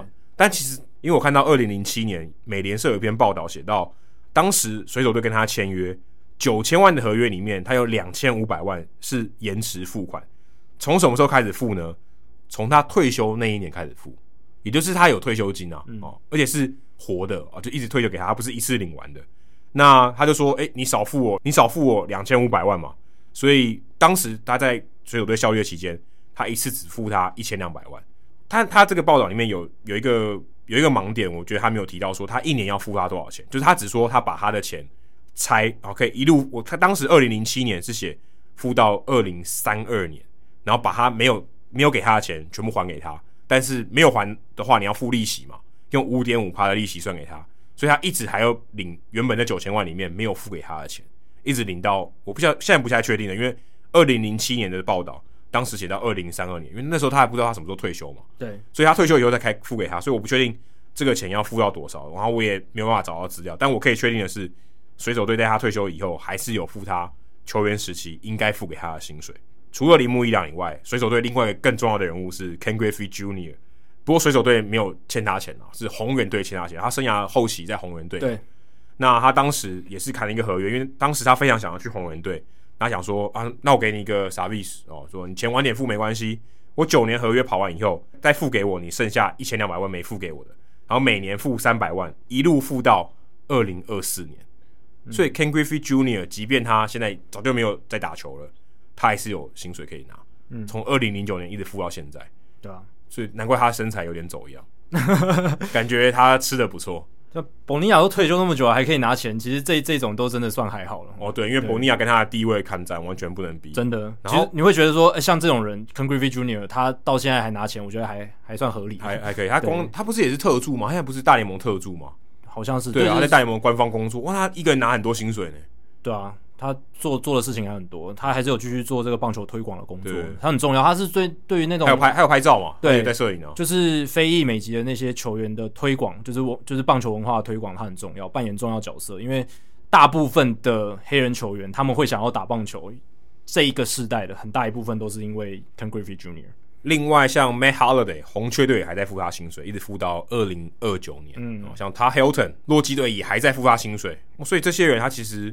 都还在领薪水，即便他已经退休好久了。对啊，这两个都跟洛基队有关，但是 Holiday 的薪水是红雀队在付，嗯，所以其实这个情况蛮常见的哦。当然有很多报道是没有报道的，我相信甚至很多可能呃中产阶级的人啊，中产阶级的这些球员，他搞不好他已经退休，他还在领薪水，也是有可能。因为当时的球队就想说，我的这个财务状况没有这么好，我不会当年就给你的钱，因为毕竟也是很大一笔钱呢，几百万美金的事情，我少付一点，我之后再付。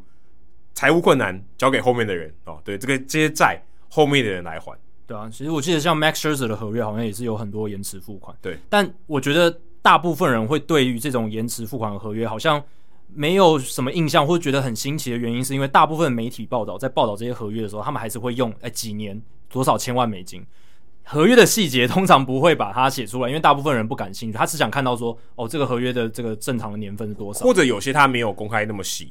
也有可能，对，就是他也是有可能。他今天说我铺路给媒体的，就只有总值，对，跟呃，可能每一年的比例多少。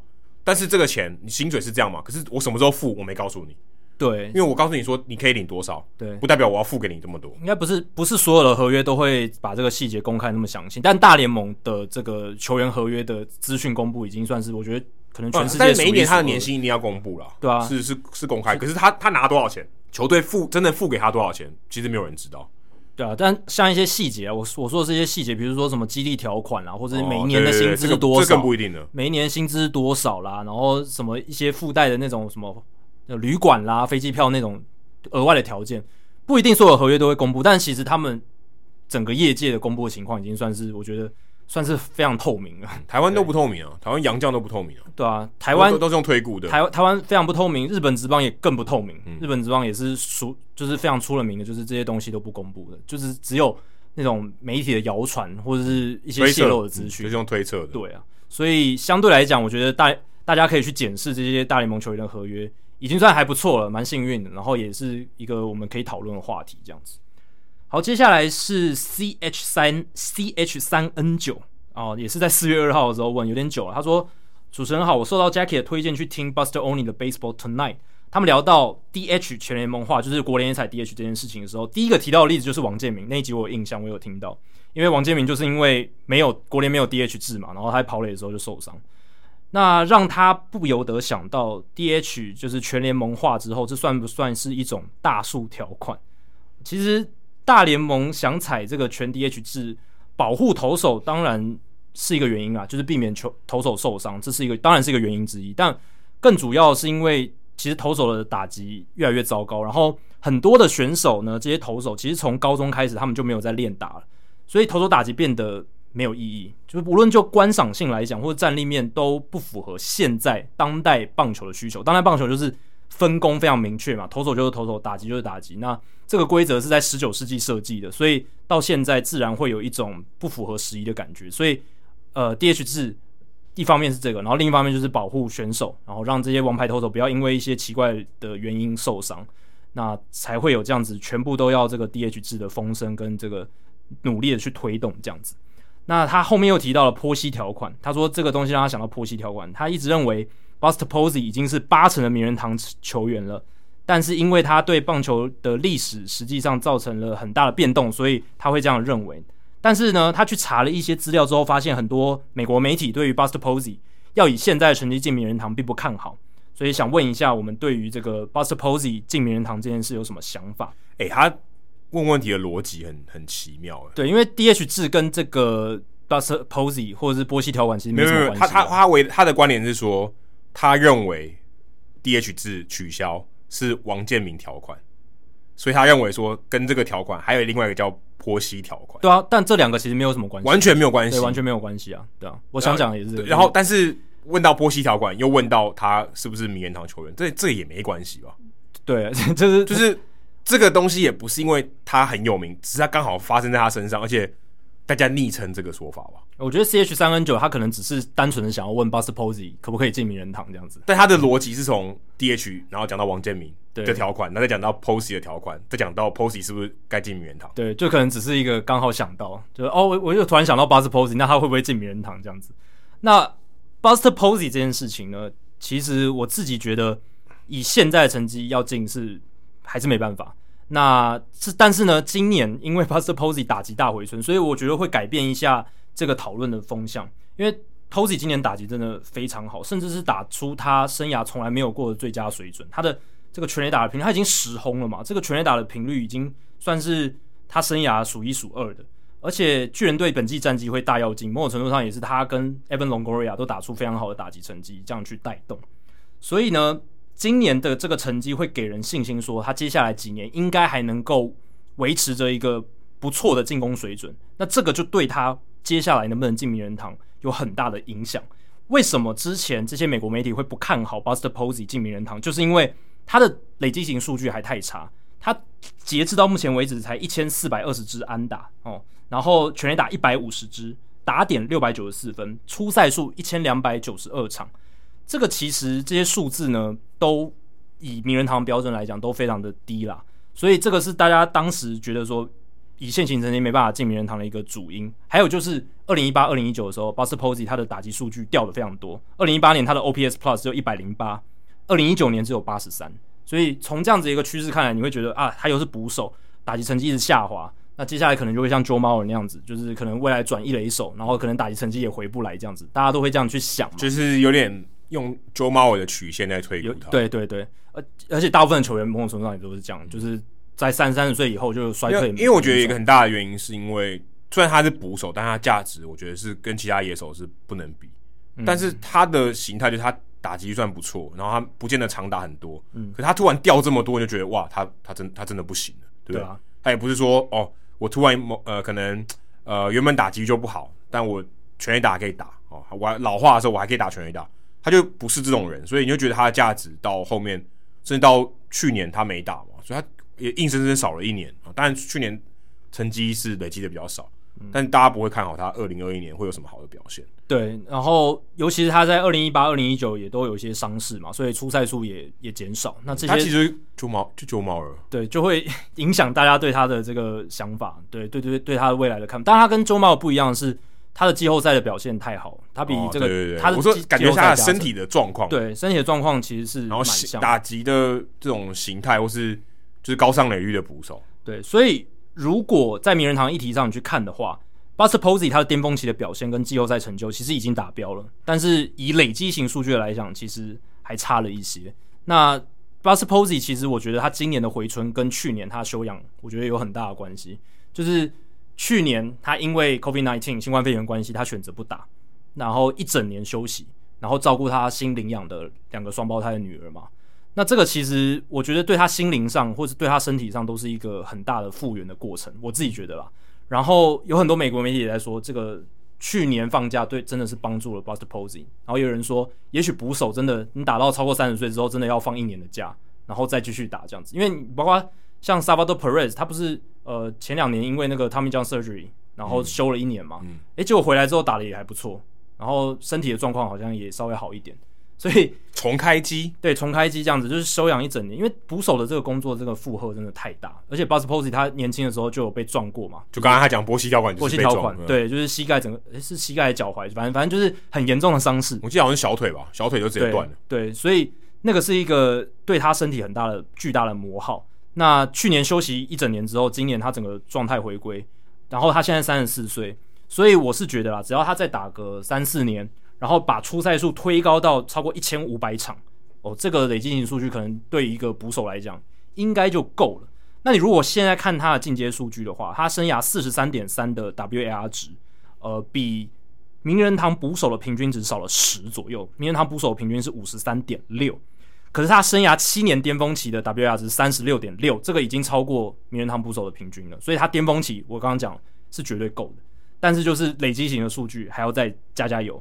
因为你如果看名人堂捕手当中，生涯出赛数比 Posey 少了只有一个人，叫做 Roy Campanella。嗯、那 Roy Campanella 他为什么能够只出赛一千两百一十五场就入选名人堂？第一个原因是他布鲁克林道奇实在太强，他拿了三届的 MVP，他巅峰期更扯。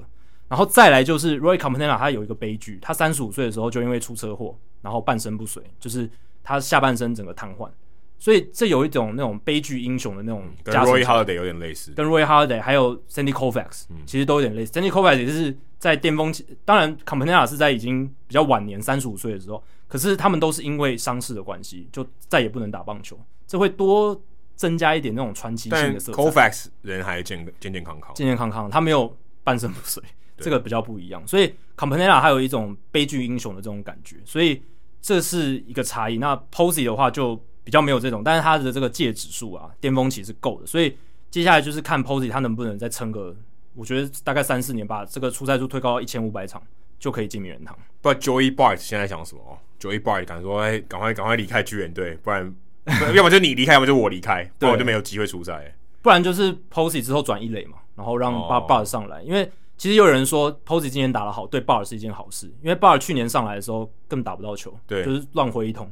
所以今年让鲍尔在小联盟再磨一下，给他一点时间，给他一点时间，也许是一件好事。然后 Brandon Bell 就拜拜。对，对，我觉得应该会是这样，有可能，但不一定啦，也要看他们战力布局啊。但如果他们真的要保 Posey，然后舍 Brandon Bell 的话，也不是不可能的。好，接下来是 Alucard 五八，好好奇怪的名字 Alucard。那他问了这个问题，我们其实我们在之前社团也有也有聊过。他说前几天发现到洛杉矶机场的航点名称是 K O B B B 哦，对，就是 Kobe 的这个缩写啦。那亚特兰大机场的进场图也有 Chipper Jones、Tom Glavin 还有 Greg Maddux 这个三个航点，C H P P R 跟 Glavine 是 G L A V N。还有 M A D D X 这三个航点，我想它应该是机师哦，嗯，应该应该是因为因为我们社团其实蛮多机师的，会熟这么多细节东西的人，因为因为你如果坐飞机，你不会知道这个，除非你去看那个航线图，你才会看到这些点，这些它经过的这个航点是什么，不然。正常人如果你搭飞机是不会看到这些东西的。我以前比较少搭，就是在跟你去春训之前，我其实也不知道说原来机场都有这个三个英文字母的代号。哦，有有有，这个这个一定要知道的。对，以以前我完全不知道，以前我就是搭飞机，我就不然你这样你可能会搭错机飞机场。尤其在美国，你搭航那些一定要记得这些代号，不然你你会疯掉。这个一定要记得，因为它名字有时候跟这个缩写不一样，不是名字直接说的。那他想问说，在众多球星退休之后。所属的球队或城市，除了立雕像啊，或是街道命名哦，这是非常多。有没有令人印象深刻的纪念方法？不过你这个问题有点怪的地方是，因为球队它没办法影响城市嘛，哦，他没办法说球这个，呃、这条路可不可以要改什么名字？所以你想的应该是，呃，可能不管是政府或什么的，他们愿意去第三方的人愿意去纪念他。那当然你讲哦，雕像或街道命名这种超多。那像什么？我我之前棒球伊甸园有讲什么？Randy Johnson Boulevard 还、嗯、还是 Street，然后 Nolan Ryan Expressway 啊、哦，这种超多。嗯，然后像什么 David Ortiz 对 David Ortiz 那个通往芬威 Park 那条桥就叫 David Ortiz Bridge。对，这种太多了，这种不胜枚举，几乎每个球队都有。对，Rivera 也有嘛？对，对，Rivera 是那个还有名叫应该叫 River River Street。对对对，好像本来、就是、然后直接帮他加一个 A，有点便宜形式，但但也 OK 啊，刚好就在球场旁边。那什么 Vin Scully Avenue、嗯、在这个道奇队球场外面。那我看到一个还蛮有趣的哦，不是球员哦，是洋基队的这个 Clubby Pete Sheehy S H E E H Y，应该是念 Sheehy 吧？嗯，那洋基队这个休息室 Clubhouse 就以他为命名，有点像我们刚才讲的 Loretta，有点类似。嗯、那当然他不是球员啦。那如果你要说呃，整个一般的这个社会上为了表扬这个球员的话。我想到几个，像我们之前聊到啤酒嘛，Tony Green 有点三九四这个啤酒，诶、欸，啤酒也以他为命名哦，这不错吧？而且是他的成绩。我想是我们之前聊到的亚特兰大勇士，因为 Hank Aaron 过世嘛，我想说 Braves 又有点这个种族歧视的意味，说改名叫 Atlanta Hammers，那 Hammers 就是 Hank Aaron 的这个绰号。对，其实用球队的名字来纪念他，我觉得我们当时讲也蛮不错的，所以也是一种提案。也是有这种。那像印第安人队之前也是纪念拉萨卡拉斯嘛，那我们之前有讲过，那他也是为了纪念他队上的人，甚至把他的队名也都改了。那、嗯、像之前还不是 Naps Cleveland Naps Large Way 也是 Naps Large Way 也是以他为命名。他那时候还在队上，对，还在队上，所以这种事情也都有，就球队改名，然后为了他纪念这个他可能主力的球员，所以也蛮多的。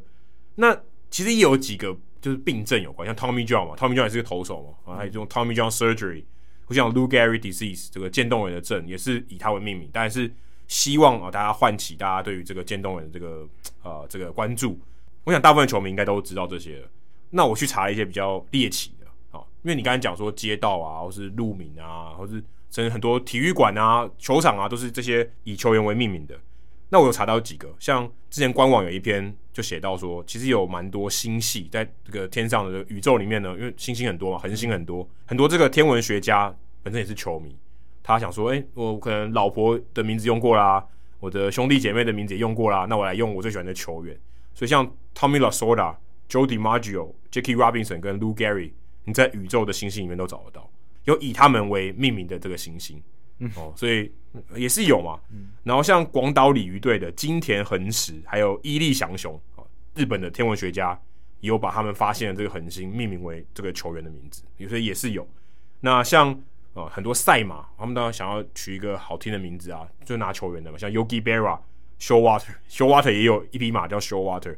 不知道他到底是老马还是年轻的马，但他们就是喜欢的球员，他就把他的马为命名嘛。可能我不晓得有没有人叫他的狗或什么叫恰恰之类的，有可能啊，有可能几率很高啊，对不对？对不对？就是绰号嘛，反正都绰号好玩嘛。然后就是又又是自己喜欢的球员，对，有有可能就是他就哎、啊欸，我就喜欢这球员，所以我把他为命名的。所以你说赛马，O OK，那也有一些是比较商业合作的，像 Delta 达美航空。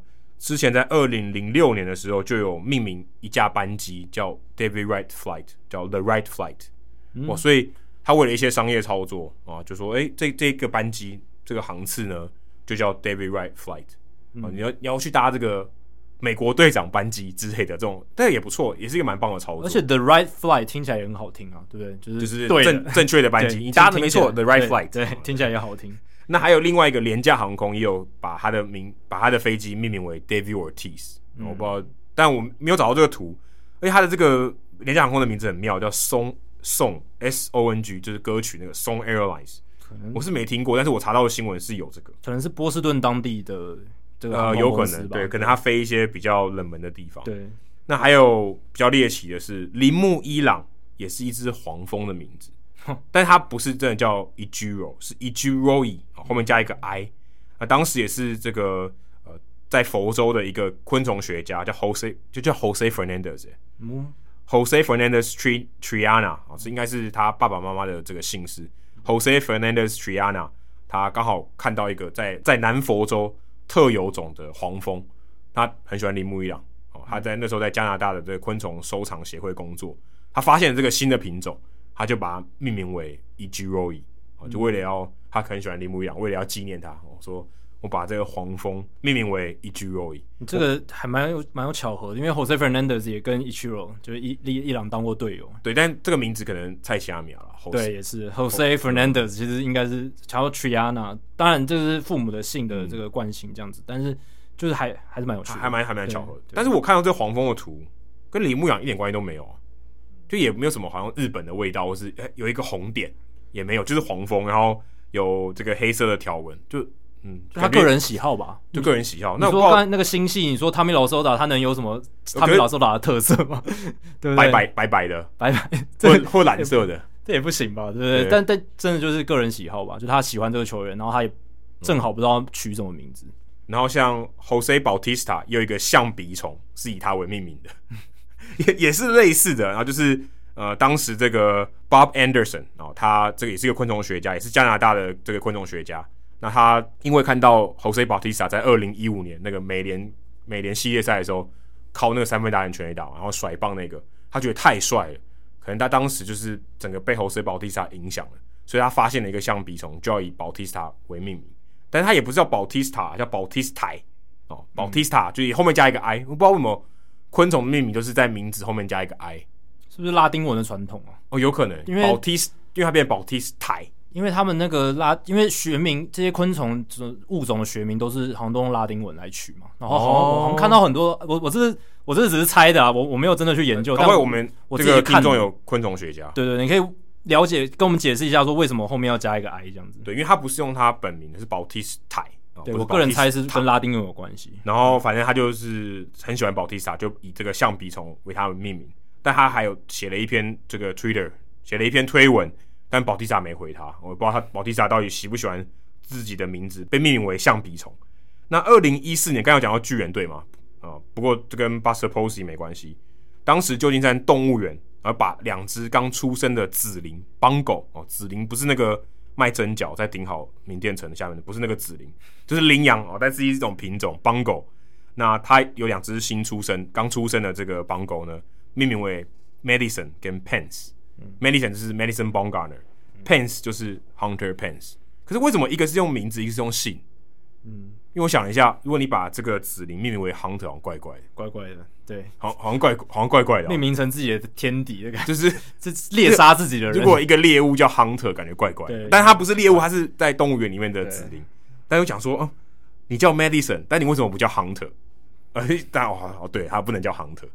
对。这样听起来，感觉要是越来越多动物学家、森林学家、植物学家变成球迷的话，会有越来越多球员的名字被用在物种上面。但其实这跟我们刚讲 Loretta Sloane 其实蛮类似的。对啦，其实人类在命名的时候都会用自己熟悉的东西，然后就直接很便宜形式的就直接拿过来用了。没有，可是我觉得也是一种纪念他，他就是喜欢。是啊，对啊，对啊，对对啊，就是你看到这个就会想到这个。我希望其他人看到这个时候也想到这个。其实。台北市的街道也是用以前中国大陆的一些地名来来命名，就是他们当当年国民政府军。可是我，可是我不懂哎，为什么是罗斯福？罗斯福路哦，罗斯福路这个可能就跟那个美国总统有关系吧？是哦，我我有听到一种说法是好笑的，他说为什么要叫罗斯福路？因为他可以把它切成好几段。罗斯福路不是好几段啊，七段还是六段？很长，真的很长，把它切成好几段。罗斯福路一段，罗斯福路二段，嗯，还蛮好笑的。好，接下来是万方杨代刚，他问说，近期看到一场比赛是印第安人队的 Aaron Savali，他投了一场七点二局，只是一分的优质先发。哦，这个比赛已经是四月初了啊，因为他是四月十二号的时候问的。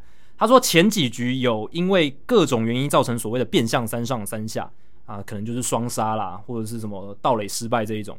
他想到一个问题是，大联盟史上是否有靠着各种变相三上三下，也就是非完全比赛的状况下，只抓了二十七个出局就拿下完投完丰胜的投手呢？如果有的话，分别是哪些投手？诶，其实后来 John Means 就直接示范了一场嘛，他就是已经在五月五号那场无安打比赛中为我们示范了二十七上二十七下的非完全比赛，因为 Sam Haggerty 盗垒失败的那个事情。嗯。然后呢？而且最好笑是他也没有出生球，也没有保送，是不死三振。对，是不死三振，然后盗垒失败，这个是史上最猎奇。这个我们之前讲了，史上第一场这样子的，就捕手要配合，跑者还得跑。对，跑者不跑，他永远都是二七，就是二八，好不好？对，而且 Sam Haggerty 那么快，捕手要抓得到他也不容易，所以要这个很，所以 Severino Pedro Severino 的戏份还蛮多的，要很多环节都凑得起来。对，不然不然不然一个条件没有就没了。对，对他但他要上垒嘛，但不死三振要上垒本身就已经不是很容易的事情。对，要球漏的够远这样子。那我也特别去找了一下，条件设定在至少投九局，面对只面对二十七名打者哦，然后投手完投完封胜，但不是完全比赛的这种比赛，大联盟史上发生过多少场？我去查了一下，总共有七十七场，还蛮多的。你我刚查出来的时候是还包含完全比赛嘛？然后我把那些完全比赛一个一个挑掉，所以就是七十七场。其实还蛮多的，比我想象中多非常多。那这个蛮难的，蛮难的。就二七个二七上二十七下，然后还还不是完全比赛，不太容易啊。对啊，但完全比赛还是比较少诶。对，是是是是是。这这里面的样本，因为我只看例行赛，我把这个季后赛排除掉。这个完全比赛的场数是二十场，因为我还把那个十九世纪也都排除掉。这些调查都是在这个二十世纪以后这样子，所以完全比赛还是比较少。但七十七场的数量还是很多。比比我原本在查之前预期还多。那二十一世纪，光二十一世纪就有十四场这样子的比赛哦。那我也去特别看了一下，到底为什么他们会出现这样的情况？二十七上二十七下又不是完全比赛。我发现大部分都是靠双杀守备哦，就是他可能投了保送，他可能被打了安打哦，但是都是靠双杀守备。无论是滚地球的双杀守备，或者是那种高飞球哦，然后接杀之后传传传一垒，然后跑者来不及回去，这更难。对，这种也，这个也蛮难的。其实外野驻杀蛮难的。对，外野驻杀这个，像二零一四年五月二十九号响尾蛇对红人之战，Josh Co-Mentor 那一场，他其实完封九局，被打了三支安打哦，但是他还是二十七上二十七下，因为他出现了两次的滚地球双杀，还有一次就是外野驻杀，外野驻杀哦，所以这个也是非常非常难得。然后还有 Mark Buehrle 有一场非常非常特别，二零零七年的时候，他代表白袜队出战德州游击兵，四月十八号。那场比赛他也是二十七上二十七下完封胜，但不是完全比赛，因为他中间有投出一个保送，然后他自己把他牵制出局。诶，这也是一个方法。嗯，牵牵制出局应该比盗垒失败还难耶。牵制出局真的很难啊。没有，因为他当然都算是盗垒失败，可是如果是真的是因为牵制出局而死在一垒的人，真的很少。这个很难，因为投手牵制出局本来就比盗垒失败还要更难出现了。对，现在很少看到牵制出局，很少，因为现在跑者基本上也不太想要。太躁动，所以投手牵制的诱因也变低了。那 Mark Buehrle 也是这十四场二十一世纪这十四场里面唯一一场就是靠牵制出局造成这样子的状况的比赛，所以我觉得还蛮有趣的，分享给大家。大联盟史上总共有七十七场。好，接下来是我们的赞助者 YC，他问到说：两位主持人好，因为最近大都会跟费城人队本垒挑战有争议的判决，想问大联盟比赛裁判对于佩戴麦克风然后转播收音然后解释判决的看法。他认为其实这样是比较好的，因为像呃像美式足球啊，然后像 N C W A 的这个比赛呢，他们都会转播告诉大家说哦现在发生什么事，就至少会全场广播，或是在电视上也会听得到。那日本职棒也会有这个麦克风让裁判来解释比较不常见的判决。板球的重播挑战单位也会放出裁判看的画面，然后给这些电视机的前面看。英式橄榄球的时候也会把这个主裁判的收音都给大家听到。所以他认为说，哎，为什么大联盟没有这样做？可我查了一下，其实大联盟是有要这样做啊。那我看到这个 Pedro Gomez 哦，就这个已经逝世的这个已经逝世的这个 ESPN 的这个记者，他当时在二零二零年的时候就有写到说，大联盟其实有考虑要做这样做，就是因为你现在都已经有重播辅助判决了嘛，所以你已经有画面上的材料了，所以你要解释，然后背着画面讲是绝对可以做到的。而且麦克风收音也不是什么技术上太大的问题，很简单啊，对啊，那。只是可能大联盟一开始没有这个习惯，或者觉得他们觉得没有必要。但是真的要这样做，我觉得也不是太大的困难。所以其实我也不懂为什么没有。因为我看 Pedro Gomez 这一个推文，他其实里面用的用的时态是 will be，那其实他的意思就是确定会做这件事。结果对，但到完全没有发生啊。二零二零年没有，二零二一也没有，今年也没有啊。对，对啊，大家还是就是看裁判的手势而已，然后也没有解释。所以。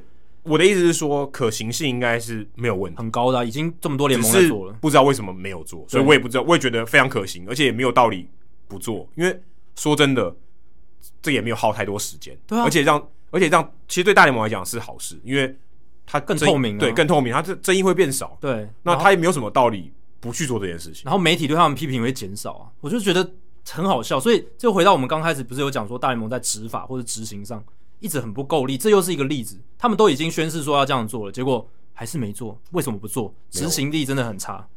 可能就真的人不够，对不对？哦，Chris Young 可能是 Chris Young 决定的。现在换 Michael Hill，哎，有可能。呃，不好意思，我这个你交接的东西我还没看完，对清单上的东西太多。不，这这真真的有可能，嗯、真的有可能。他对不对？他有这么多事情要做。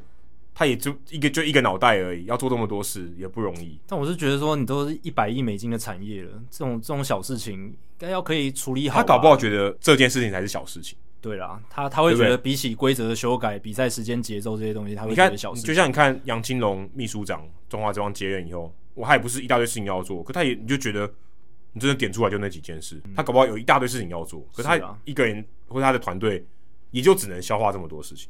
不过还是想对大联盟说声加加油！你看日本职棒已经早就这样开始做了嘛，日本职棒就做的很好，所以我是觉得可以好好的学习一下。欸、中华职棒到今年才有那个判决给大家看哦。对，中华职棒我们之前转播的时候画面是没有的，连转播单位都没有，好不好？对，转播单位没有，这个更无法理解。我我说真的，那个画面是一定有的。对啊，他拿的画面就转播画面，转播画面。可是为什么你转播的画面不给大家看？对啊，不能，而且甚至甚至更更应该给现场观众看，因为。大家在那个时候没事情做，而且我买票进场就是为了看到场上的一切嘛，对不对？而且要至少说你现在没有，大家都闲置了，啊、你让我看画面嘛，对啊。而且你本本来就要有义务解释清，跟观众解释清楚现在场上发生什么事，这个很重要，嗯、对不对？因为观众是你服务的对象。对，如果现场你如果发生争议判决，其实你不知道到底是发生什么事，哎，对啊。你说哦改判，但你不知道规则是怎么样。他哎，欸、对，假设今天我觉得这个跑者是先到二垒，结果判 take take out，但我不知道他到底是因为脚离垒，对，什么时候离垒，然后也也都不讲，说哦，哎、欸。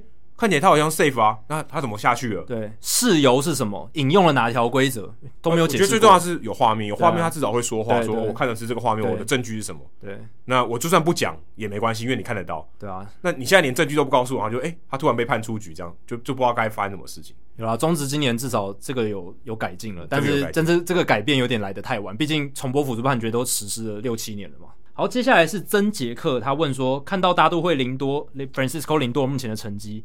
他想问主持人说：“史上前五位签完大约表现低迷到令人失望的大联盟球员有哪一些？”这是我打球的队友哦，你打球的队友。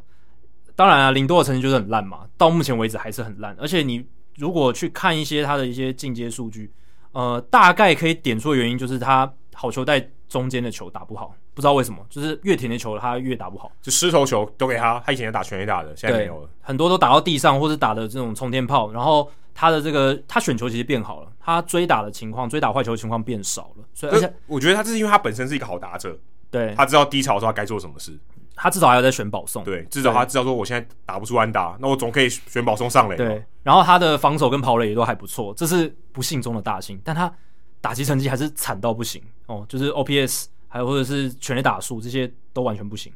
那我是觉得啦，你现在就要论断领多这张延长约是一个 bust，是一个失败，我认为还言之过早，因为还是有人觉得这个应该有可能只是一个大低潮，因为以领多的年纪，还有他身体的状况，他手背跑垒也都没问题，你还是可以预期他之后会有反弹，而且他的八字真的很硬，嗯，大都会现在伤的伤，就他一个人健康。然后开幕战名单里面应该就是野手方面 应该只有他一个是健康的。然后竟然大都会现在的战绩还是国东第一名，然后你就会觉得说哇，真的老天保佑他，不然如果他们现在垫底的话，他绝对是第一战犯，被拿出来打的更凶。现在已经打得很凶了，对不对？如果他们战绩更差的话，他会更惨。但而且说真的，他应该去休息一下。对啊，我是觉得，但他是最健康的那个。对，我是觉得他应该要稍微冷静一下，然后重新重新。但他又不能下放到小联盟，不行啊，对啊，就不行啊。而且让他以战以战去调整吧。对，只能现在就是以战去调整这些东西。但他打的不好，确实是事实啊。不过我觉得还是可以再给他多一点的时间，毕竟你也签了这么长的一个延长约。那我是觉得有一些有些时候这些合约呢，你要放长远，真的要放长远一点来看。你看像 Eric Hosmer 那张合约。他当初前两年的时候打得非常糟糕嘛，他也是签了一个八年一亿四千四百万美金，而且他又是个一垒手。前两年 OPS 才点七多，然后表现就是普普，然后大家都觉得哇，这是一个很大的 bust，很糟糕的合约，教书队不知道在干嘛。刚签的时候就已经觉得是 bust，还还没开始打就觉得是 bust。对对，那个时候已经很多人在批评了。但最近两年，诶。Hosmer 就打得不错喽，手手背的表现很稳健，结果打击的成绩也有回到他在皇家队最后那几年那种很不错的一个表现，所以我是觉得不用太急着就下论断，可以再放长远一点，搞不好 Hosmer 这张合约最后走的还不错，然后帮助教师队拿下总冠军也说不定，因为至少现在他的打击成绩是回来了。那回应曾杰克说，史上有没有真的真的是糟糕到不行的？其实也是有，其实最近就有一张 Jason Heyward，我觉得就蛮糟糕的。Jason Heyward 他在二零一五年年底的时候签了八年一亿八千四百万美金的合约。我在查资料的时候才发现，诶、欸，这张合约也快走完了。今年已经二零二一年了，我觉得时间过得好快哦。那时候我就觉得，哦，这八年不知道走什么多久。我都还记得他菜鸟在勇士队的时候，第一个打席打全垒打，对，那感觉也没有多久以前的事。而且他菜鸟年是他生涯打的最好的一年，就是他打击上啊，对啊，所以还蛮有趣的。那 Jason Heyward 这张合约走到目前现在，他的 WAR 值累积九点五。其实算真的蛮不及格的，他完全就是靠手背在撑，他大部分的价值都来自于手背，不然你看他打击，他在小熊队这六年来 OPS Plus 八十九哦，低于联盟平均，非常不及格。他之前在勇士或者红雀都至少是一百一十四以上，所以打击成绩来讲的话是不太及格。虽然他去年其实缩缩水赛季他打得不错，可是今年好像又被打回原状。他今年到目前为止 OPS Plus 六十七，OPS 点五九五，所以。开季蛮久了嘛，还没有进入状况。他这张合约最大的价值就是帮小熊队拿到一个冠军。在下雨的时候讲那些席话，可能就代表他所有合约的价值。对，可能一亿一亿八千万都放在那边，就跟一亿八千万买那 买那些花，真的。哎、欸，这搞不好很有价值哎。也是啦，其实你如果论断说小联盟打破这个一百多年的冠军荒这件事情来讲，你花一亿八千万你都值，对不对？单花这些一亿八，对啊，就跟你说，你花一亿八千万，你就会拿冠军，我花管你什么花，真的可以花得下去的。那其他的像是大家可能更有印象的，Jacoby Ellsbury 的合约，嗯，这一张、欸、他现在在哪里哦？他现在已经没球打了，就他合约走完了吗？没有走完啊，他后来是跟杨基吵架不是吗？他后来自己去找医生嘛，你还记得吗？那个新闻？对啊，可是他合约完了吗？还没，还继续付钱给他吧？没有，应该就是现在这个官司可能还在打哦，就是杨基的可能不想付钱给他，对，杨基不想付钱给他，最后还剩下两千六百万多美金的合约，然后现在他可能还在跟球员工会打这个官司，我我不确定啊，因为后续好像还没有新的报道出来，但是就是有这样子的争议，在二零一九年年底的时候发生的。但这张合约是在二零一三年年底的时候签的，七年一亿五千三百万美金，结果 Ellsbury 只打了四年在杨基，当然他在球场上的时候表现是还不错啦，因为他跑垒跟防守很有价值，所以他在洋基累积了九点八的 WAR 值。但你如果整张合约来看，一亿五千多万还是不划算。它的价值在于气死红袜队球迷。对啦，真的是气死红袜队球迷。我们要看这个合约，就要看一些场上表现以外的事情。可是他在洋基的表现很糟糕，红袜球迷应该很高兴吧？对，对，哦、对我说当时签的时候，签、呃、的时候，签、呃、我是说合约当时签的这个用意是这个。后来就很开心，后来就是 Ellsbury 变成洋基的一个毒瘤的感觉，哦、真的是毒瘤，卧底的，因为他不薪资上拖垮洋基嘛，就是他。的薪资占了，所以洋基没办法再去多做额外的空间的操作，嗯、然后再来就是他在场上时间又少，就很麻烦，很难用，这样子很玻璃人。所以他其实只有第一年他的 OPS Plus 在一百以上，其他都是低于一百，所以后面几年他的打击成绩都不够优秀。再来是 Chris Davis 那一张，二零一六年一月的时候，现在进行式，现在进行、欸。其实你刚才讲的都是现在进行式，都是现在进行式，但其实合约都快走完了，所以都是可以拿来论断的。那那张合约是七年一亿六千一百万美金，结果。Chris Davis 从那张合约一六年开始到现在，他只有一六年那一年轰了三十八支全垒打，然后 OPS Plus 一百一十，其他每一年的这个打击成绩都非常可怕。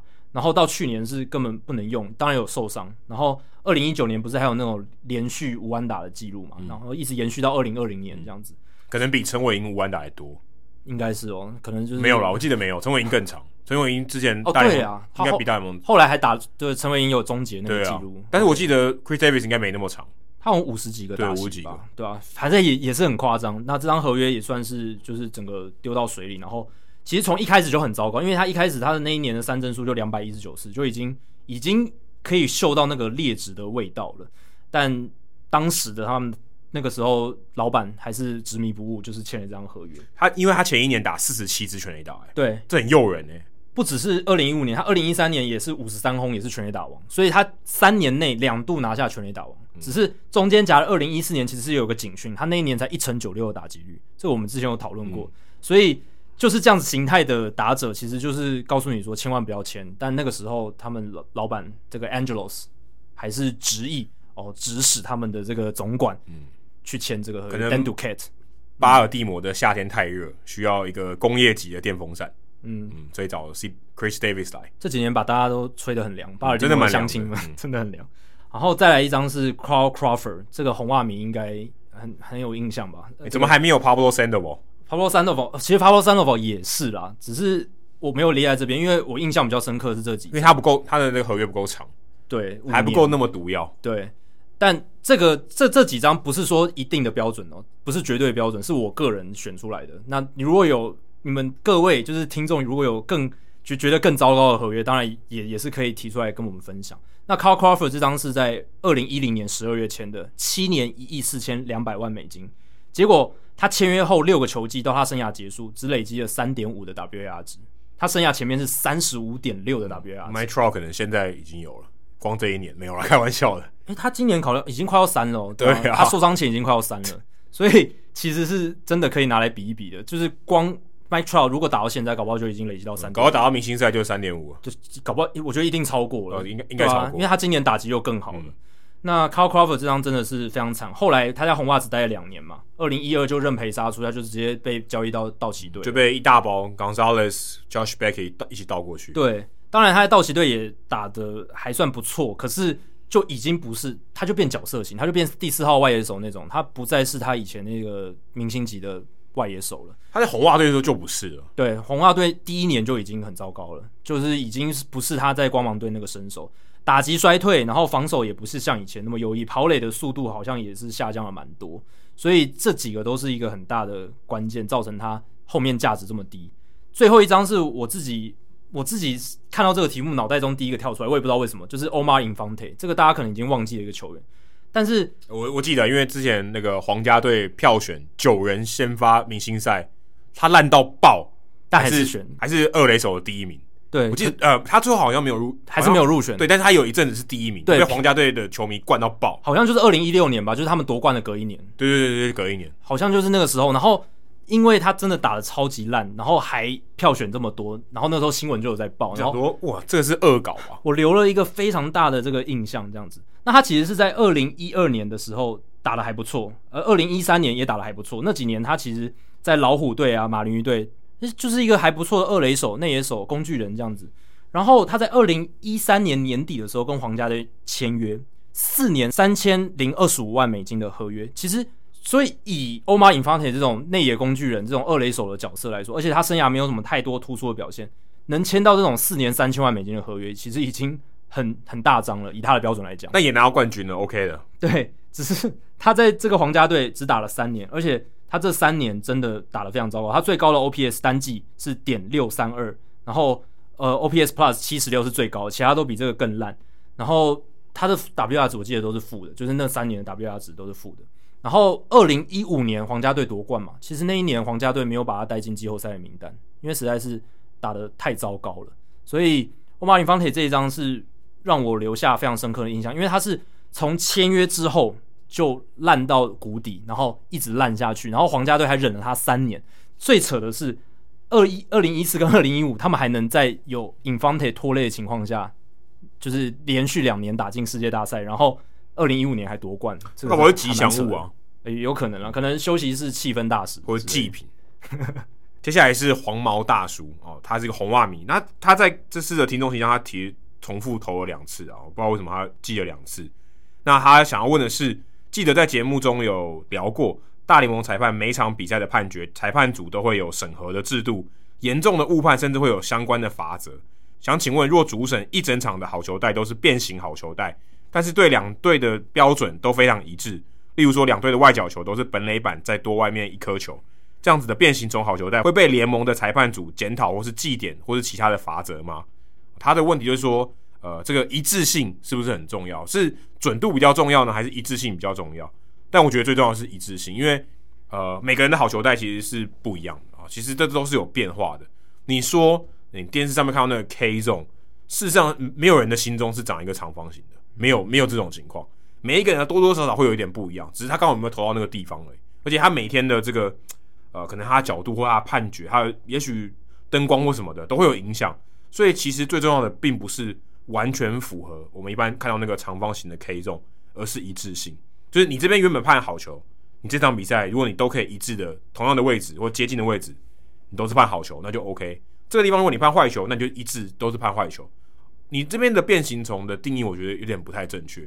你说的应该是说，他一场比赛这边一下这边判好球，然后同样一个位置又判坏球，这种才是叫变形虫，因为他一直在变。变形虫的定义就是没有一致性。嗯。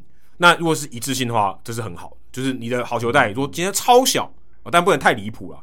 但是你很一致，这样 OK，或你很大，这样也 OK。对，当然大联盟他们其实还是会就是拿着教科书的那个去稍微检讨一下说，说啊有一球太离谱，什么、嗯、你之后还是要改进。他们也不是说哦、呃，如果有他虽然是一致，但是有太夸张的误判什么，他们还是会去做一些准确度的修正。对，但是太夸张的，大家也会大家肉眼都看得出来。所以最重要，我觉得他们在评估的时候还是一致性。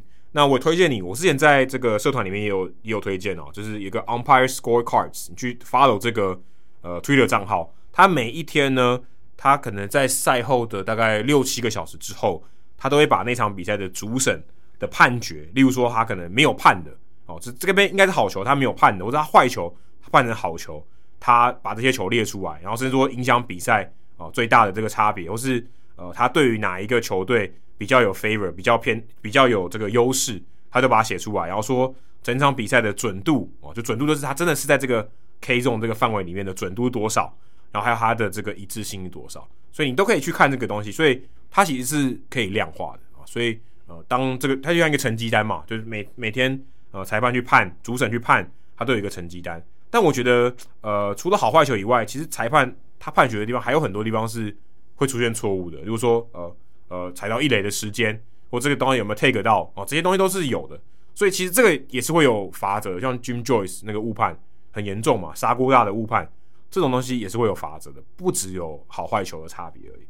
那我去查了一下，呃，今年有一篇文章，他提到说，其实整体的这个 accuracy 就是讲准确度，呃，主审在判好坏球的准确度，如果你跟 K Zone 相比的话，有百分之九十四的水准平均，所以其实蛮好的。所以你只要看到说，呃，如果高于九十四，其实是蛮好的。那一致性的话，百分之九十六，所有的比赛里面，裁判的平均的一致性的这个水平大概九十六，所以它不会差距太大，所以还其实以大联盟的裁判来讲，他就是全世界应该最顶级的，受过的训练也最多，淘汰的这个机制也是最完善的，所以他选出来的，照理来说都是精英。对，至少一致性上面看起来是做的非常好。你可能说啊，跟教科书还是有一些准确度的差异，我们之前讲是八成多嘛，对不对？但是就像我们讲的，一致性比这个准确度在人来判的情况下是更重要的。对，而且你现在讲九十六，听起来好像很高，对不对？嗯、可是，一场比赛里面有两百个球，对不对？你可能有将近十个球是不太一致的。对。可是，这个十个球很不巧，就发生在重要的判决里面，那你就会被拿出来放大看，所以你才会有这种错误的。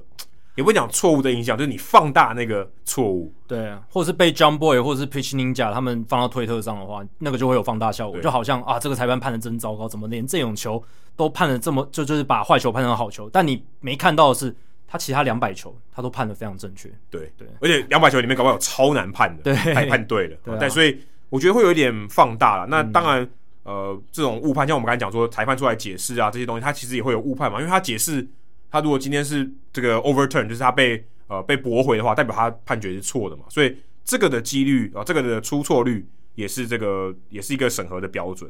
那你要记得一个前提是，其实其实这些裁判都不是路人，他们受了训练，然后他们在小联盟实战的经验，他们不是说哦拿到驾照就上去开车了，嗯，不是，他是受训，他是可能在小联盟里面磨了五年、十年，甚至更久，他们才排到大联盟的比赛，所以他们其实已经是身经百战了，纵使他们会出错。也是比一般的出错率低非常非常多了，所以呃，我觉得会有个错误的解读。但事实上，他们的确啊、呃，他们的这个角色就是希望不要犯错，但不可能百分之百。所以，如果在好坏球的这个情况下，我们当然可以期待电子好球带，因为它的确可以解决这个问题，但也会产生蛮多其他的问题，就是就看你怎么解读这件事情。对啊，就是大家会说电子好球带，它的现在跟跟现在人判的好球带根本不一样。但我是觉得久了之后，大家就习惯了，还会习惯。但是可能诶，刚 adopt 就是刚采用的时候，会出现一些不太适应的问题什么之类的。但我觉得这就是这样，因为呃，裁判也是人嘛，他也会有生理的变化，也会有可能心情的影响。然后他可能刚好扎眼了，对不对？他只能用猜的，所以我觉得都很正常，而且。说到评鉴，他也会，因为职场都会有评鉴嘛，每个人的绩效，他其实都会有评鉴，嗯，所以这也是很合理的事情。那像刚刚我们提到 Michael Hill，他也要负责这个哦，裁判做的好不好，也是这个绩效也是他来评估。今天如果今天发现，哎，我定的这个标准，我希望他的大家的这个准确度是要达到百分之九十八，哎，怎么只有九十六？对不对？对不行，我们要矫正，我们要我们要把这件事情做得更好。那他当然会去采取一些措施，或是哎哪些人特别差，我把他挑出来，我们来特别观察他。对、啊，或者会可能要再严加训练一下。对，他们还是有在顾这个东西的啦，对吧、啊？所以这个也是竞技组的组长这个 Michael Hill 他需要负责的事事项。嗯，然后我在收集资料的时候，我才发现说，原来其实大联盟的裁判并不完全都是 full time 的，不完全都是全职的，嗯、他们还是有升降制度的，有点像说，你今天如果三年内这个试用期，你都可能被调回小联盟，直到你试用期通过，你变成 full time 的，都领年薪的。的话，你才说哦，你就是进到 probation，一般我们讲观察期啊。如果今天你做的不好，我觉得你的绩效不到，我就把你送回小联盟继续磨练。那直到你，除非直到你放弃或是让大联盟变成正职为止。这个礼拜就是我们录音的过去的这个礼拜，好像就有一个裁判，他好像是菜鸟，还是很年轻的，然后他这个好坏球判的非常糟糕，然后就被媒体拿出来讲。然后我在节目上有听到，但我忘记他的名字。但他就不是你刚刚讲的 full time，他就被送回去。他他有可能会被送回去，他就有可能会被评鉴说啊，你那场怎么表现那么糟，会被检讨这样子。那如果你是 full time 的，那你就会进到这个考核啊，就是诶退一些退役的这些裁判会来看，诶你到底哪里做的不好，会有一个评评鉴的这个制度。那他会决定说你是不是要留用，可能要不要直接把你减评。是不是要直接把你解雇？这样，他也会有一个观察期。但你一进到这个观察期以后，他说这几年实行下来这个制度，基本上所有的裁判只要进到这观察期，都会好转。嗯，所以人是会进步的。也许他当时就是可能心理状态不是很好，可能跟老婆吵架，对，或是欠债什么的之类的。他可能工作的表现啊，哦，这个也很正常嘛，人都会这样嘛。更何况你是一个高度需要专心的工作，那我觉得这个是。认知长期，或有时候就是欠教训啊，就是把你放到那个观察名单，皮才会绷紧一点这样子。对他觉得，哎、欸，我工作我熬了十几年的工作，只因为我一时的这个好像不太心不在焉或什么，但其实说这点心不在焉也太过头。就刚好只是判错比一般判错更多，可能有时候也会有一些懈怠期吧，可能觉得啊，反正我都我都还是有这个工作做嘛，然后就有点懈怠，然后但大联盟就有个机制，哎、欸，跟你讲，哎、欸，你现在要给我注意一下，这样子。也不是每个人都是 Joe West，对对，对不对？Joe West 之所以厉害，就是因为他他是干得够久嘛，很多人受不了，这很累的工作，真的。好，接下来是 Willie，他问说，两位主持人好，现今台日都还有下勾型的先发投手，像乐天的黄子鹏。那为什么 MLB 好像没有看到这种下攻型的先发投手呢？他说：“题外话，今年追大谷的比赛，发现天使中的天使队里面的侧投好多，像 Steve Cishek、Tony Watson 啊、Claudio 啊、Noy Ramirez 啊、Ben Rowan 这几个，这是巧合还是天使的建队策略呢？”先回第二题啦，其实应该只是巧合啦，因为这些投手都算是天使队比较晚才签进来补强的嘛，很多都是资深的投手，他们就是。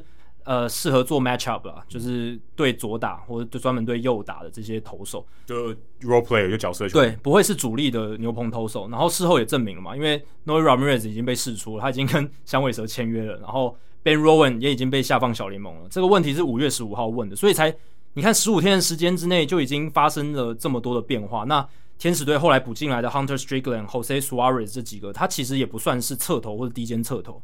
所以侧投这件事情，老实讲，我觉得这个应该只是巧合，不会是这个舰队的策略。然后天使队，其实你刚就是威利他提到的这几位，像是 Tony Watson 或者是 Alex Claudio 或 Noe Ramirez 这几个，他其实出手的这个出手点离地也都蛮高的，就大概我觉得比方。讲侧投四分之三侧投，没有 Claudio 还算蛮低的。他这个离地的角度是四呃，离地的距离是四点七英尺。老实讲，没有很低。嗯，对。可是他至少不是我们讲水平，他比水平低一点点吧？没有，他其实是在水平之上。真的吗？对，我看他的这个出手角度很低诶。我觉得是摄影机角度的问题，哦、就是左投很容易看起来好像是低肩侧投，但其实就是大部分都是在水平线以上啦，就是四分之三左右的位置。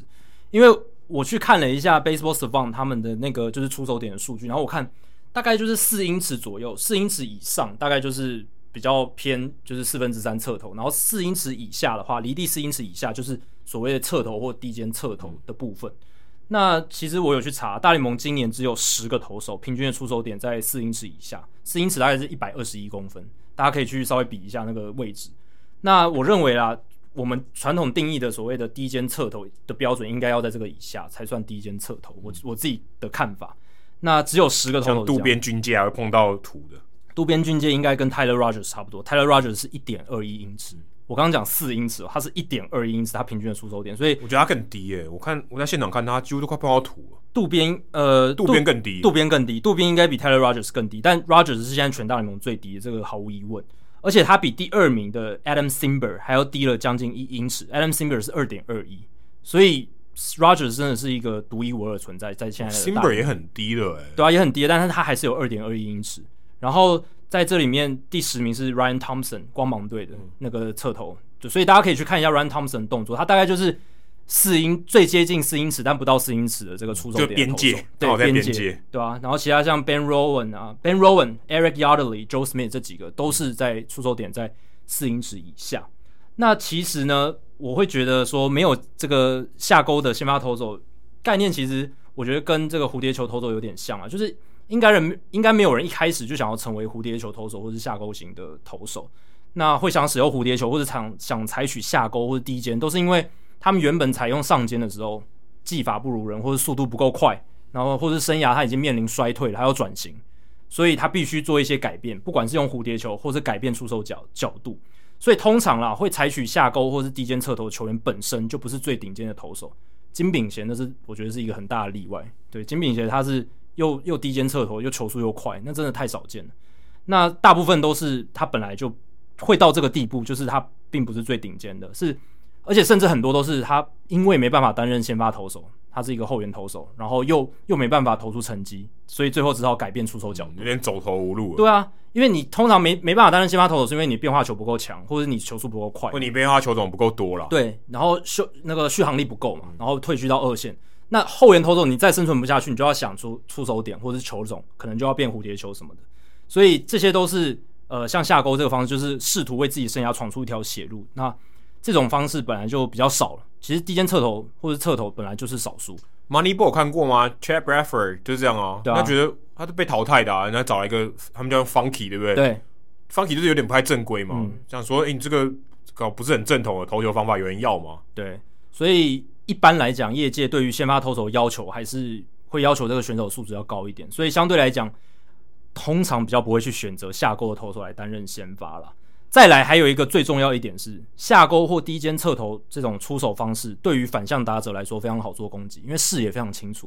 所以他们通常这些下钩或低肩侧投，他们都是专克左打或者专克右打的。比如说像 Randy Chott，他就是专门对付就是一人左嘛，对啊。然后 Darren O'Day 他是一人右嘛，这个都是大联盟已经有的例子。所以这一点也是很多人常常举出来说，为什么？低肩侧投或者下勾投手没办法成为先发投手的最大的原因，因为先发投手你一定要面对左打右打，你都要会面对。就像黄子鹏那样，在这个大联盟几乎是不太可能，很少见，很少见。就几乎没，我其印象中大联盟先发投手是低肩侧投，我现在脑中只能想到金炳贤，你能想到其他的吗？我我想到的都是后援投手，有终结者，像 Dan Crinsenberry 投的很好的，嗯、但低肩侧投的真的或者是下勾的真的没有，我想不到。没有，对你，你现在想不到，对不对？想不到，对啊，所以可能有啦，只是我们或者很早期，棒坛很早期，那是不同的棒球了。而现代棒球，当代真的很难，几乎没有，几乎没有，对啊。而且 Opener 也不算哦，对不对？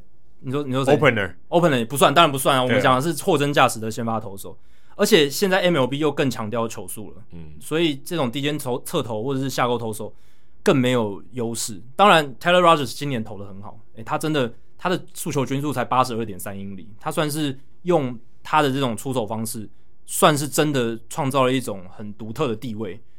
当然，这是他有他的一套，他的出手点真的太低。我刚刚讲了一点二一，比所有其他人都至少低了一英尺以上，但就只有他可以这样做，其他还都是普普通通的后援投手这样子，所以真的很少见啦。然后这也是为什么他们比较啊，还还有一个是就是这种出手角度其实。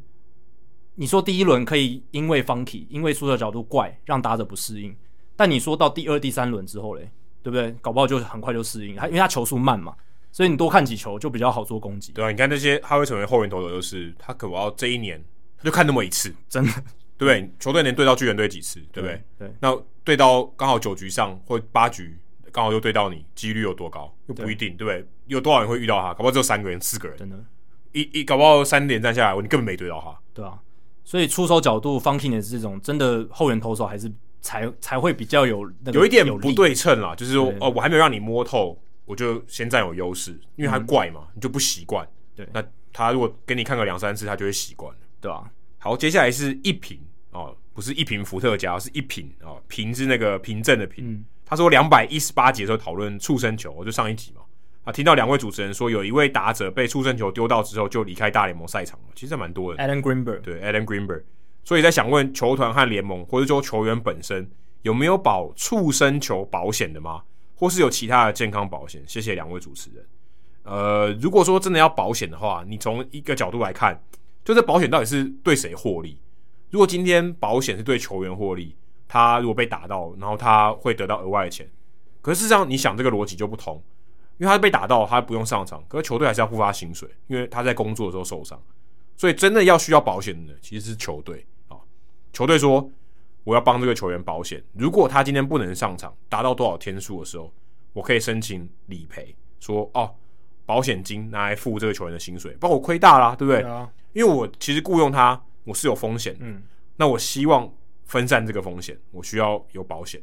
所以其实基本上你问的问题是球团或联盟或球员本身，所以其实只有球团会有这个需求。球员他当然也可以有保险，可是我们讲的保险是，呃，你刚才讲的保险是保险保险公司的保险嘛？它是比较消极的，就哦，你发生事情了，我给你补助，我给你补偿。球员可以做的是，嗯，他就积极健身嘛，尽量减少受伤，啊，去寻求更好的这个身体的素质。他可能会有自己的防护员啊，自己的私人训练师，这种比较像是他们的保险。我后来查了一下，像呃《Washington Post》Barry Svrluga，他在二零一六年的时候有写到一篇文章，他里面有提到 Stephen Strasburg，那他有写说，一般在业界的行情是说。呃，投手的这个薪水的七 percent 是保险金啊，说你付这个大概是这个价钱。野手的话是三 percent，所以野手的受伤风险相较起来是小很多。嗯、你看那个保险金的金额就知道，这个数数据也看得到。你付高保险金金额越高，代表说你越容易发生那个事故。这是保险公司他们精算出来的，对，精算过的，所以这个很明显的代表受伤的几率大概也接近这个数字。所以如果当你的投手因为受伤啊，不是缺阵十天、二十天那种。但通常是六十天或九十天，就两个月或三个月以上的话，我才会赔给你钱。你今天说啊，我就是手指头受伤，进到伤病名单十天，然后就放出来哦，这种保险公司不赔的。所以出生球其实你真的要打到六十天都不能上场，进到伤病名单，我个人觉得非常困难。大部分是投啦，真的，对，应该是投才有可能，投甚至投投也很少，但是有可能是打到脑震荡，对。他不能上场，但是刚才讲到六十天跟九十天，其实你这样讲，他就有操作的空间。你说今天这个球员他休息了四十天，差不多可以了。哎、欸，可是如果四十天的话，我拿不到保险金。我让你多休，假设你今天不是特别重要的话，我让你休休满六十天，我可以拿到保险金。所以其实球团会有这种操作，尤其是那种高薪，然后有点老，然后成绩有点衰退，他又打不出来，他的这个价格，他的他的价值。跟他的价格不成比例的，就让你多待在伤病名单久一点。像之前天使队 Josh Hamilton，他付了很大的合约嘛，然后他有点毒瘾发作，他就没办法打，而且他打的很差。对，我就把你放到伤病名单，我不让你打，那你就算能打，我也不让你打。那我就可以拿到保险金，我球队我球团少赔很多。对，他这样两边都赚，他球员名单的那个机会成本留给产出比较好的年轻球员，然后又可以拿到保险金来补贴。对，所以其实对球团来讲，他是需要保险啊。他如果今天。他甚至还有点操作的空间。如果 Strasburg，我今天刚好五十九天，在伤病名单五十九天，他想办法给你弄到那一天。对，他一定就算他那一天要先发，还说我不要，你就休息，你就休息，我至少可以拿到一点，不是全薪啦，对不对？我至少可以拿到一点补偿，这很重要，因为他比例很大。因为你没出赛就是零嘛。对啊。那如果今天我差那一天，我可以多领一点钱，我一定要，因为这些钱我搞不好可以养很多员工。对啊，不无小补啊。对，他们的薪水啊，他他是说可以拿到六十到八十 percent，很多哎。所以，如果今天我差一天，我可以多拿六十 percent 你的薪水，我当然要拿，对不对？嗯、我拿回来一点，不然我亏大了。嗯，好，最后一个题目是莱夫，他问说，常常听到主播或球评提到守备球员因为受到跑垒者的跑垒速度压迫而产生失误，想请问有没有相关的统计资料？如果击球跑垒员或是这个垒上的跑者的这个 spring speed，就是他的跑垒极速非常快，然后有没有跟他做这个？守方守备率的对应的关系的这种数据，然后其实呢，莱夫你自己已经回答自己的问题，就是其实你如果要知道说怎么样这个知道说跑垒 跑垒员他的跑垒速度有没有压迫到防守，其实真的就是看 Spring speed 跟他打出去之后他守方的那个守备率的关系，其实我觉得可以看出一些东西，但目前啦，不管是大联盟官方或者是其他。民间的数据网站，我是还没有看到这样做对应的。可守备率有一个瑕疵诶、欸，因为守备率只算失误。对啊，他如果说啊，我今天你内野安打，可是其实他是压迫到他，就是他来不及，他传传传球可能传传稍微偏一点，他不用算失误，他说内野安打。对，当然这种也很多诶、欸。对，当然就是他没有办法是面面俱到的数据，嗯、但至少是一个可以参考的指标嘛。对，嗯、可是这个是心理状态比较多哦。就是你没办法知道他有没有在匆忙的处理这个球，但失误确实是匆忙体现出来一个一个结果，一个，但他不是唯一的现象。当然，当然不是唯一的结果，有可能他真的就是他也很轻松，他就是传偏了。嗯，对，这也是。但也，但是有很大一部分真的是因为速度嘛，造造成了这一这一切的发生。有可能是更慌张，或者是他为了传的更快，他丢了更用力。哦，这好像 Tatis Junior 常犯的错。对，就是明明简单的球他也处理不好。但我觉得速度确实是一个因素啦。但我觉得来福提出的这个，我觉得是一个可不错，可以搞不好有人可以去把它做出来这样子。然后我其实在这个礼拜也有看到一个蛮简单，也是很粗略的一个方式，就可以知道。谁在这方面表现比较好？就是运用速度或者他一些技巧去增加守备方的压力，造成比较多的失误。就是跑者他应该说打者他这个靠失误上垒的次数，当然这个是一个很粗略的这个数数据，可是我觉得它能反映出一些东西。你有没有把球都锁定在内野？如果你他打到外野，外野手失误，这样你也算进来哦？对，都算进来了。对，这是比较粗略的啦，但是。大部分的失误还是集中在内野比较多啦，嗯、这个这个比例上不确定，但是一定是大部分都的失误出现在内野。会有这个数据是因为我看到那个 Javier Baez 他这个礼拜不是有那个很特 特别的跑垒嘛，然后海盗队一垒手 Will Craig 完全就是丧失了对基本棒球规则的判断能力。我觉得他就是傻了，对，就是、他完全不知道在干嘛。对，就是而且他其实有好几次可以直接碰得到 Javier Baez。什么 Mylapse 对不对？他整个 brain fart，brain fart，对对对，就是他脑袋整个打结，放屁打结这样子，就一片空白啊。对啊，他有两个选择，一个是踩一垒，或者是直接碰 Javier Baez，他两个都没做。然后后后面他选了一个最差的，最最差的川本垒，对，所以就是很荒谬的 play，相信大家也都看过。那后来因为这个 play 呢，Baseball Reference 他们就去调数据，他们就说，诶，Javier Baez 这一次的靠失误上垒，是他自从二零一七年以来的第三十一次。哦，是大联盟这段期间的第二名，所以是很多很多的。他居然不是第一名，我以为这遥遥领先，三三十几次超多，超多啊！二零一七年呢、欸，对，一七一八一九二零，三个半球，三个三又是三分之一的球季哦，对，差不多，夸张了吧？三很多哎、欸，三十几个很多哎、欸，平均一年大概十次啊！你要十次靠失误超多的、欸，其实真的很多。第一名是谁？是 Elvis Andrus。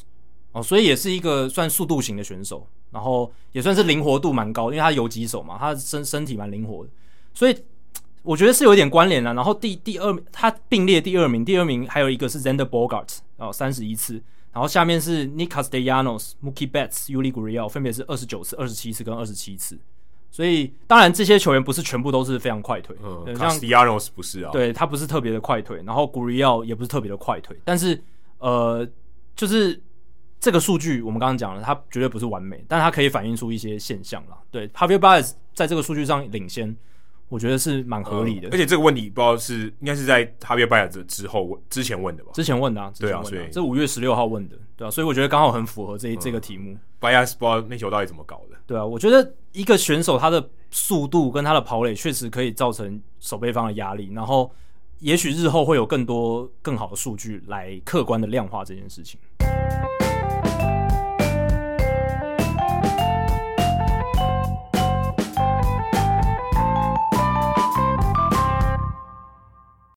好，接下来公布冷知识的解答。刚才是这个 T 二零六 Honus Wagner 的这个卡片哦，他卖了三百二十五万美金。那刚才不是有说他大概有五十到两百张嘛？所以世界各地都有嘛。然后我有几个地方给 Jackie 选，有五个地方，哪一个地方没有收藏这张卡片？有大都会博物馆、纽约公共图书馆、Charlie Sing 的家里、响尾蛇老板 Ken Kendrick 的家里，还有名人堂博物馆。你猜名人堂？对，答案是三。哦，答案是三，好吧。Charlie Sing 他的确拥有这张卡，OK，但他没有放在家里，他放在哪？他放在他经营的那个餐厅里面，哦、oh,，All Star Cafe。OK，为什么这个要特别拿出来讲呢？因为他之前他放在他这边展览嘛，放在餐厅里面展览炫耀嘛，有被偷过。然后后来也被找回来，OK，所以他怕了吗？他们他也没怕，他还是摆在那边，摆那边，又又还回去，可能有加强保全，OK，对，所以他没有在他家里面，在 All Star Cafe 里面。如果是我的话，我可能就直接放在家里，我不想给人家看，被被偷走。哎，三百二十五，可是他好像据说那张卡品质没有很好，就是他卖相没有很好，所以它价格应该远低于三百二十五万。嗯，这个是有差别的，所以他敢放在那边。OK，对，但是有被偷走过，所以这还蛮有趣的这个这个小故事。所以我的反逻辑的猜题方式没有成功，而且事实上，名人堂博物馆还拥有两张。OK，四是里面应该最多张的吧？应该是应该是集中在同一个地方里面最多张的。对对对。OK，好，这个礼拜不是人物我来讲单元哦，这个礼拜 Adam 要换成好书我来读，好久不见的好书我来读单元。对，因为在家里的时间变长，但是但是我必须跟大家坦诚，这本书我还没有看完啊哈，uh huh. 但是我觉得还没有看完就已经足以推荐给大家。是哦，就是他打到第五局就已经蛮精彩的，这样，oh. 就是哎、欸，你可以转到这一场比赛了，灯、嗯、已经亮了，这样应该是 No Hitter 的灯这样。对对。那今天我要介绍的这本书叫做《无形资产》，听起来跟棒球超没关的。嗯、无无形资产 （Intangibles）。我们讲到 intangibles 就会想到 Derek Jeter，我不知道为什么，他不是说 intang 什么 hollow Hall of Fame of intangibles 对。对对对对，因为大家常常讲他这种无形资产，就是呃他的一些领袖气质非常的厉害。对，所以这本书但没有主要提到 Derek Jeter 啦，但是他就是想要讲说，哎，球队里面的这些东西，气氛很气氛。他的副标叫做 Unlocking the Science and the Soul of Team Chemistry，但 Team Chemistry 这里面它有八分的默契也有。哦，因为 chemistry 讲化学效应，坦白说有点直翻，因为我们平常在讲化学效应的时候，它并不真的讲那个化学，对，而是有点像是人与人之间的一些变化，对，人际关系的变化，对，人际关系、气氛，或者是你刚刚讲的默契，这都可以是 team chemistry 的。对，所以它里面比较多是用默契，当然还有提到一些，它有用字也叫化学变化。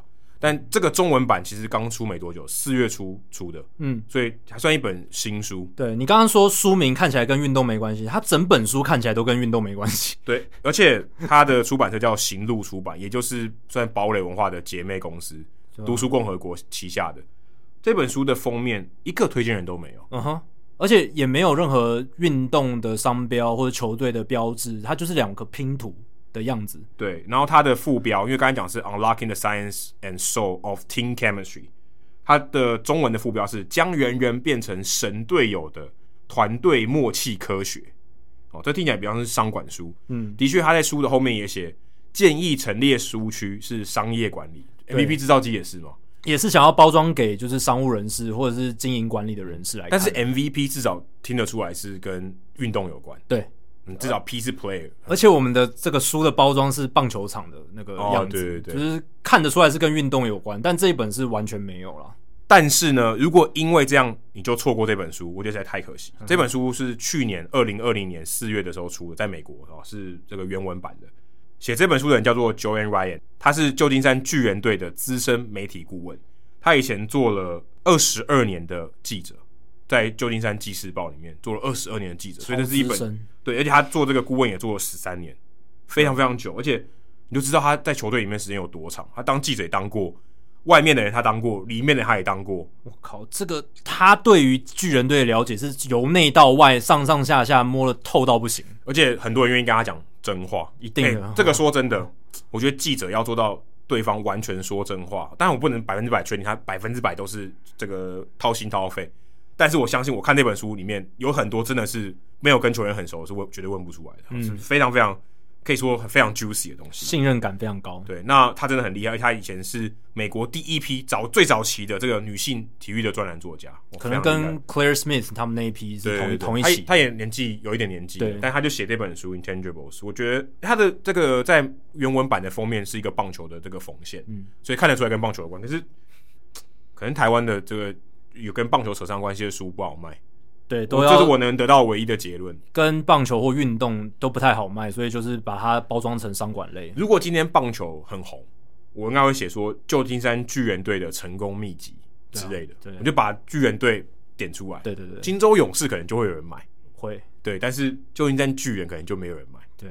其实热门程度跟那个普及度还是有差了。对，然后他的译者叫做洛香杰，我发现他以前也没有翻过棒球的书，可是这本书坦白说，我翻到一半，我觉得他翻的还蛮不错的。这很厉害哦！如果他并不是以运动类书籍为专长，还能够翻得很好，那我真的非常非常佩服。对，他一定做了非常多研究，因为至少他大部分的专业术语都是对的。对，他一定有去把很多的平行文本拿出来，然后去比较说要怎么样翻才是比较好、比较顺，或者大家比较能理解的术语。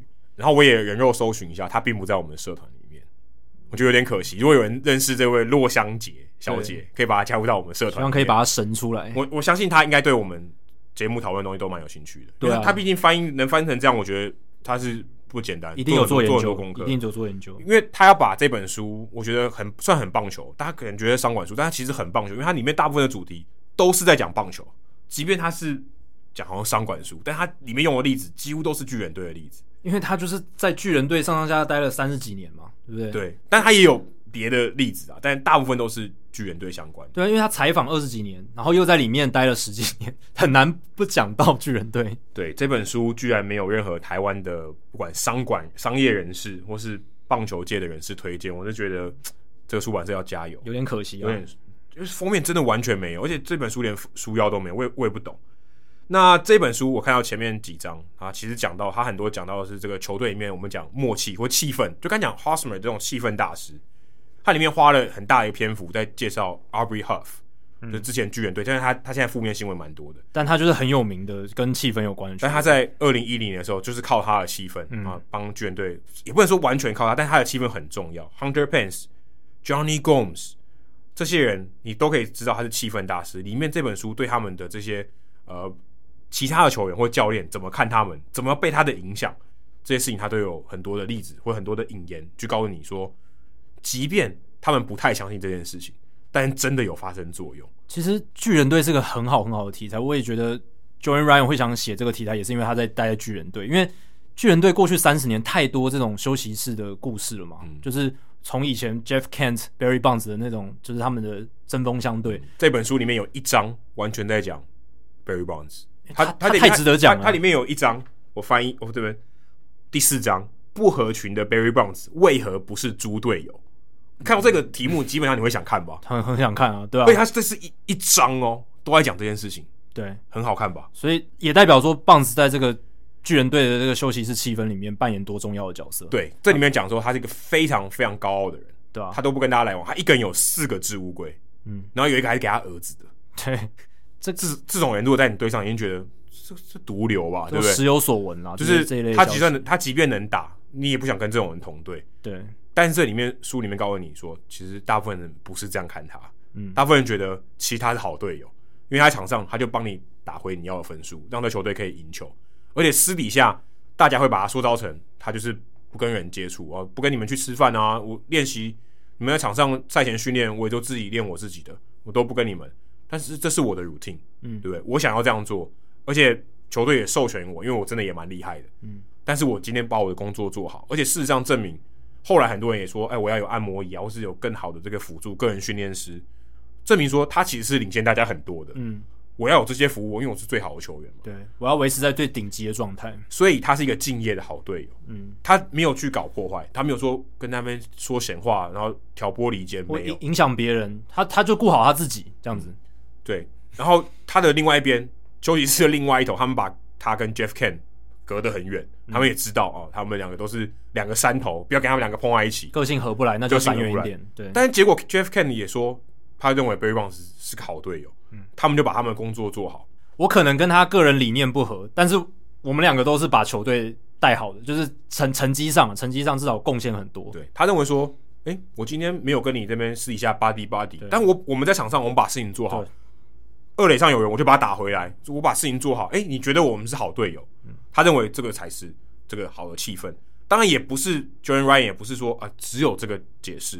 也有很多像 Johnny Gomes，他没上场，他表现也可以帮助大家，也是就是真正的气氛大师。气氛大师，你看他，他待过这么多队，但拿拿过不少冠军呢。其实巨人队在二零一零到二零一四那那三座冠军，其实很大一部分就是要靠气氛的，因为其实他们不是战力上，你说数据上，他们绝对不是最强的球队。对，可是。他们就有办法做到这件事情，当然也不是说巨人队做一定对，但是他们会归纳出一些结论。像 Brandon McCarthy，他是一个非常数据派的一个投手啊，去会去看 FanGraphs 网站这种人。嗯、当 Joan Ryan 问他说：“诶，你觉得团队默契、化学效应到底存不存在？你打过那么多球，然后你又是数据派的。”他说：“老实说，我其实很相信，因为我遇到过 Johnny Gomes，嗯，他就是有办法改变大家，他有他在的球队就是不一样。”嗯，哎、欸，这种就是好队友的感觉。但你说跟 Barry Bonds 相比，哪一个才是好队友？就是我觉得这这本书算是印证了说，这个 intangibles 这些无形的东西真的是存在了。啊、我我自己也是觉得，就是如果你有待过任何的球队，打过学生社团，或者甚至在职场好了，你在职场里面，你的团队的氛围，你的上司怎么对待下属，或是你下属之间，你的跟你跟你同事之间的互动，都会影响你的工作表现。这这就反映到球场上也是啊。你在休息室里面跟队友处的好不好，或者是说大家有没有一个一个非常一致的目标？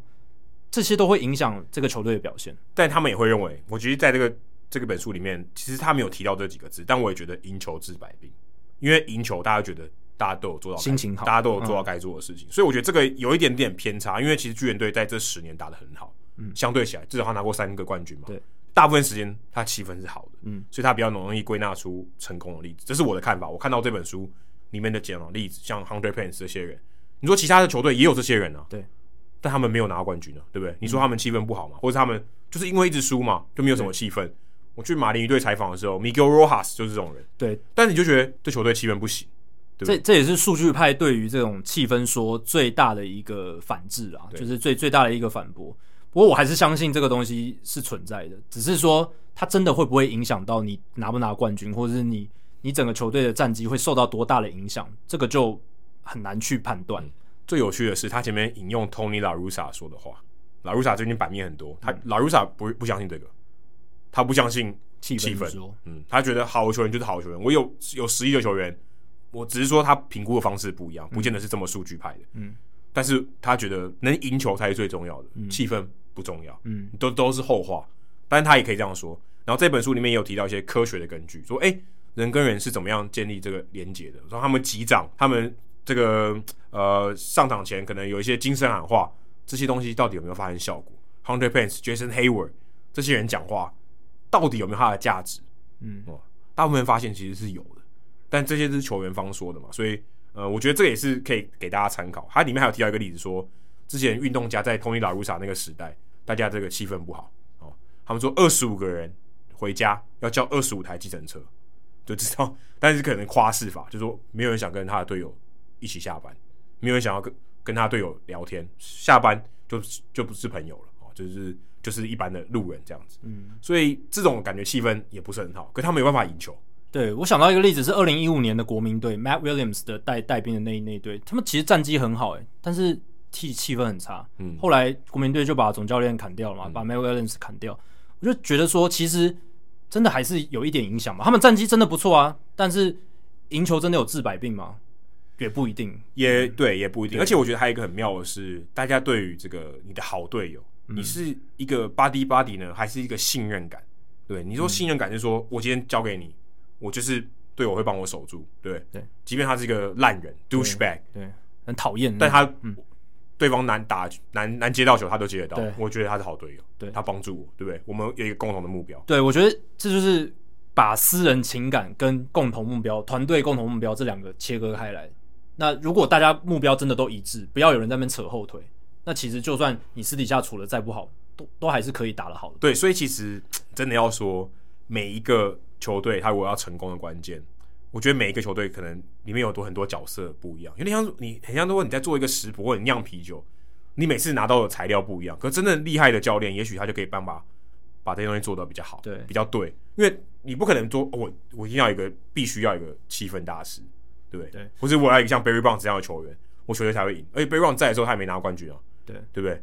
差一点点，差一点点，就是对天使队那一次，但他也没有拿过冠军。他即便有你有最强的球员，你有 Mike Trout 也没有办法，对不对？对，所以也不一定有一个成功一定要。但是他想要说的就是，他想要试着找出团队默契到底是不是存在，怎么样才是一个好队友？对啊，就是我听到现在，我还是觉得这是这是存在的东西，只是影响的程度多大，然后会。会会怎么去影响？这个就是看每一个团队组织的情况不一样。嗯、那我觉得一个好的总教练就是，就像你刚刚讲的，他其实是可以把所有人放下他们一些私人的不爽，或者是私人的一些呃成见，然后共同目标就是赢球，嗯、然后大家都能够为这个目标一起努力。而且这也不完全是教练的责任，球队里面很多老大哥，对啊，对啊，他也是隐形的教练，对啊，他这里面有分一个还蛮有趣的，他观察到说。诶，今天在球队里面呢，除了当然有些呃上上下下这些球员比较不是那么重要以外，他认为有七个角色会出现在这个球队里面，所以大部分成功的球队里面呢，都会有这种七种角色哦，就是大不见得是七种都有，但是你可以把这些人分类到这七种里面。他说有一个叫 Spark Plug，就是火星塞，他就像 Hunter Pence 这种会点燃你的火啊、会说一些很热血的话，Jason Hayward maybe 对不对？或像圣贤啊，就是很像一个智者。很有老经验的，像 Chase Utley，他说 Tim Hudson、David Ross 这种，让你感觉跟他讲话很安心啊、我有什么困难，他就是一个智者的样子，当然没有白胡子啊，但就是一个智者的样子，然后可以给你解惑。还有像小孩 kid，他是用 kid 这个字，就是这个人很有童心，甚至不能说很幼稚，他就很放得开。他举的例子是 Anthony Rizzo，你看到那 Javier Baez 那个跑垒，嗯，他笑得多开心，嗯、他很享受在那个气氛下，像一个小孩一样。还说还有另外一个叫 Enforcer 警察，他翻成警察了，中文翻成警察，像 Jeff Kent 这种，嗯、我觉得他哎、欸，大家乖乖听话，对不对？嗯、我们要赢球，对不对？嗯、我我不跟你 buddy buddy，但我做我的样子啊。Jeff Kent、Justin Turner 他们说也是这样这种啊，但是 Justin Turner 比较白脸一点，Jeff Kent 比较凶啊，比较黑脸，比较像风纪股长这种角色。还有 Buddy 啊，他就用伙伴，他翻成伙伴，像 Mark DeRosa 那种哦，很多话哦，每个人他都可以跟你聊个几句哦，像这种人在球队里面也是很需要的。还有像 Warrior，他就翻成勇士，像 Mike Trout 这种，我把我事情做好，我一个人 carry 全队，战绩的这个成绩的事情，分数都我来打哦，这种他认为球队也会成功。再就是谐星，他说像 Ryan Dempster 哦，这种会搞笑哦，在大家不是很开心的时候。他可以扮演一些角色，让大家很开心。这种角色，他认为一个成功的球队，你或许都可以多多少少找到这种七个角色。对啊，像红雀队，雅典莫利娜应该就是圣贤嘛，对不对？对，这个这个，或者我觉得这很好，或者是勇士哦。对啊，也也是吧，对啊，就是他很强的时候是一个勇士嘛，加加上圣贤。而且我刚刚想到这个，就是也想到说，休息室的气氛，或者是这种这种角色的球员，就是刚刚讲的性格角色这种球员，也会影响。你球队建队啊，因为有些球队他就是因为有某个球员，他就吸引到了另一个球员的加入，嗯、就是报队这件事情。本来那个谁啊，Yadier Molina 他是没有要回红雀队的嘛，嗯、那后来是红雀队签了 Adam Wainwright，嗯，Adam Wainwright 就跟他说来啦，回来，我都回来了。Adam Wainwright 可能是圣贤，对，是 Wainwright 跟红雀队签约，才让 Molina 决定回到红雀队。就说哎、欸，我也我也有这个角色，我需要另外一个角色来搭档，对啊。当然，我们现在看他们两个今年在红雀队表现很不错。这是后话，这不不一定会发生的。只是这两个球员对红雀队的重要性，我相信不用再多做赘赘述。我是觉得，呃，这个东西一定还是有它的意义在的。而且他有提到一个蛮有趣的，他是说某些球员在某些的队伍，他的角色会换，他有可能原本是勇士，嗯，可是等他老了，他就变圣贤，对不对？对啊，对啊，他的角色会换，他在不同的时期，或者他在不同的球队的队形、队风，他的角色可能会换。对啊，这所以代表这个其实也就是一个适应力的问题。对啊，如果今天哎，我的球队就是不适合有人在搞笑，那结果你只能搞笑，那你可能没办法调试你的好的角色，嗯、你可能就是这个球队的局外人。通常都是随着年纪跟角色的转变了。像 Jason Giambi 以前不是一个很放荡不羁的浪子嘛？那他到后来在印第安人跟洛基变成圣贤的角色了嘛？嗯、这本书里面。就有提到 Jason Giambi，因为 Giambi 生涯后段就是气氛大师啊，Carlos Beltran 在太空人队，对，Brian McCann 这些都是，对，所以他有归纳出一些东西。哎、欸，这东这东西其实你在平常的报道、记者报道里面很难看到，很难看，不然都很破碎的资讯。所以我觉得这本书真的非常推荐给大家。如果你自己有在参与球队，你也可以想想，你们球队在河河滨打垒球，总是有这些人的，对不对？嗯、有一个人就是你们这个球队队的这个向心力的来源，他总是可以鼓励大家。哎、欸，你不可能说每一个人都是这样。那也不好啊，对不对？对啊，这每一个人都是会很开心的，这好像也怪怪的。嗯，所以有一个队形，然后每个人会有扮演不同的角色。也许他在这队的时候是开心果，他打别队的时候就乖乖听话，就是小弟，也有可能。所以我觉得这很有趣，而且跟大家的职场上面也很有关系。如果大家是棒球迷的话，也许可以把这些道理套用在职场上面，可以去实行看看。如果你是老板，你有带人，我觉得这个也是一个蛮好的一本启发你的书。好，接下来数据单元，刚刚我们聊了裁判的话题。哇，Joe West 真的很了不起，而且我去美国采访那段时间，不知道为什么常常看到 Joe West，他真的是奋战不懈啊，在这个裁判的岗位上面。感觉他感觉他一百六十二场比赛，就呃，可能一百八十天吧，他可能休息不到二十天。对啊，而且你看他的身材，当然不是说歧视他，但是你会想说啊，你这样体力负荷得了吗？年纪又那么大了，哎、欸，球员可以做哎、欸。球员局间可以做，啊啊啊、他不能做哎、欸，而且他还是有站主审的哦。这个，哎、他就算是站雷神，他也要站着，很累哎、欸。垒审、啊、好一点，还可以走来走去，对不对？主主审还要定在那边，还要挨打，还要蹲着，对不对？还要被球打，对啊，还要被球打。所以 Joe West 这个礼拜的新闻大家应该都知道了嘛？他现年六十八岁，然后呢，执法的裁判的场数已经五千三百七十六场，超越原本的 Bill Claim 的记录。五千三百七十五场，成为大联盟史上执法数最多的裁判。嗯，这个好像我们人物来讲，好像有讲过哦。对，有讲过，只是那时候还没有破纪录，还没有破现在正式破了。所以他是从一九七六年开始执法，然后一九七六到一九九九年在国联，然后从两千零二年到二零二一年是在大联盟，就是以以前有分两个办公室嘛，现在都是大联盟办公室。那为什么他两千跟两千零一年都没有执法呢？因为他当时参与大联盟裁判的集体罢工辞职，这个你应该之前有讲过，好像还有有应该有，他好像代表啊。对他，他是很重要的成员之一，他算是带着大家一起要辞职这样子。那时候是为了向大联盟争取更好的这个集体合约啦。所以呢，他其实中间有中断两年，不过现在还是达成了这个记录。Bill Claim 他是一九零五年到一九四一年，那个时候单季比赛数比较少啦，所以三十六年哦，也也是很多。然后一九五三年入选名人堂。那 Joe West 他生涯这个经营这么久的这个裁判生涯，他生涯其实。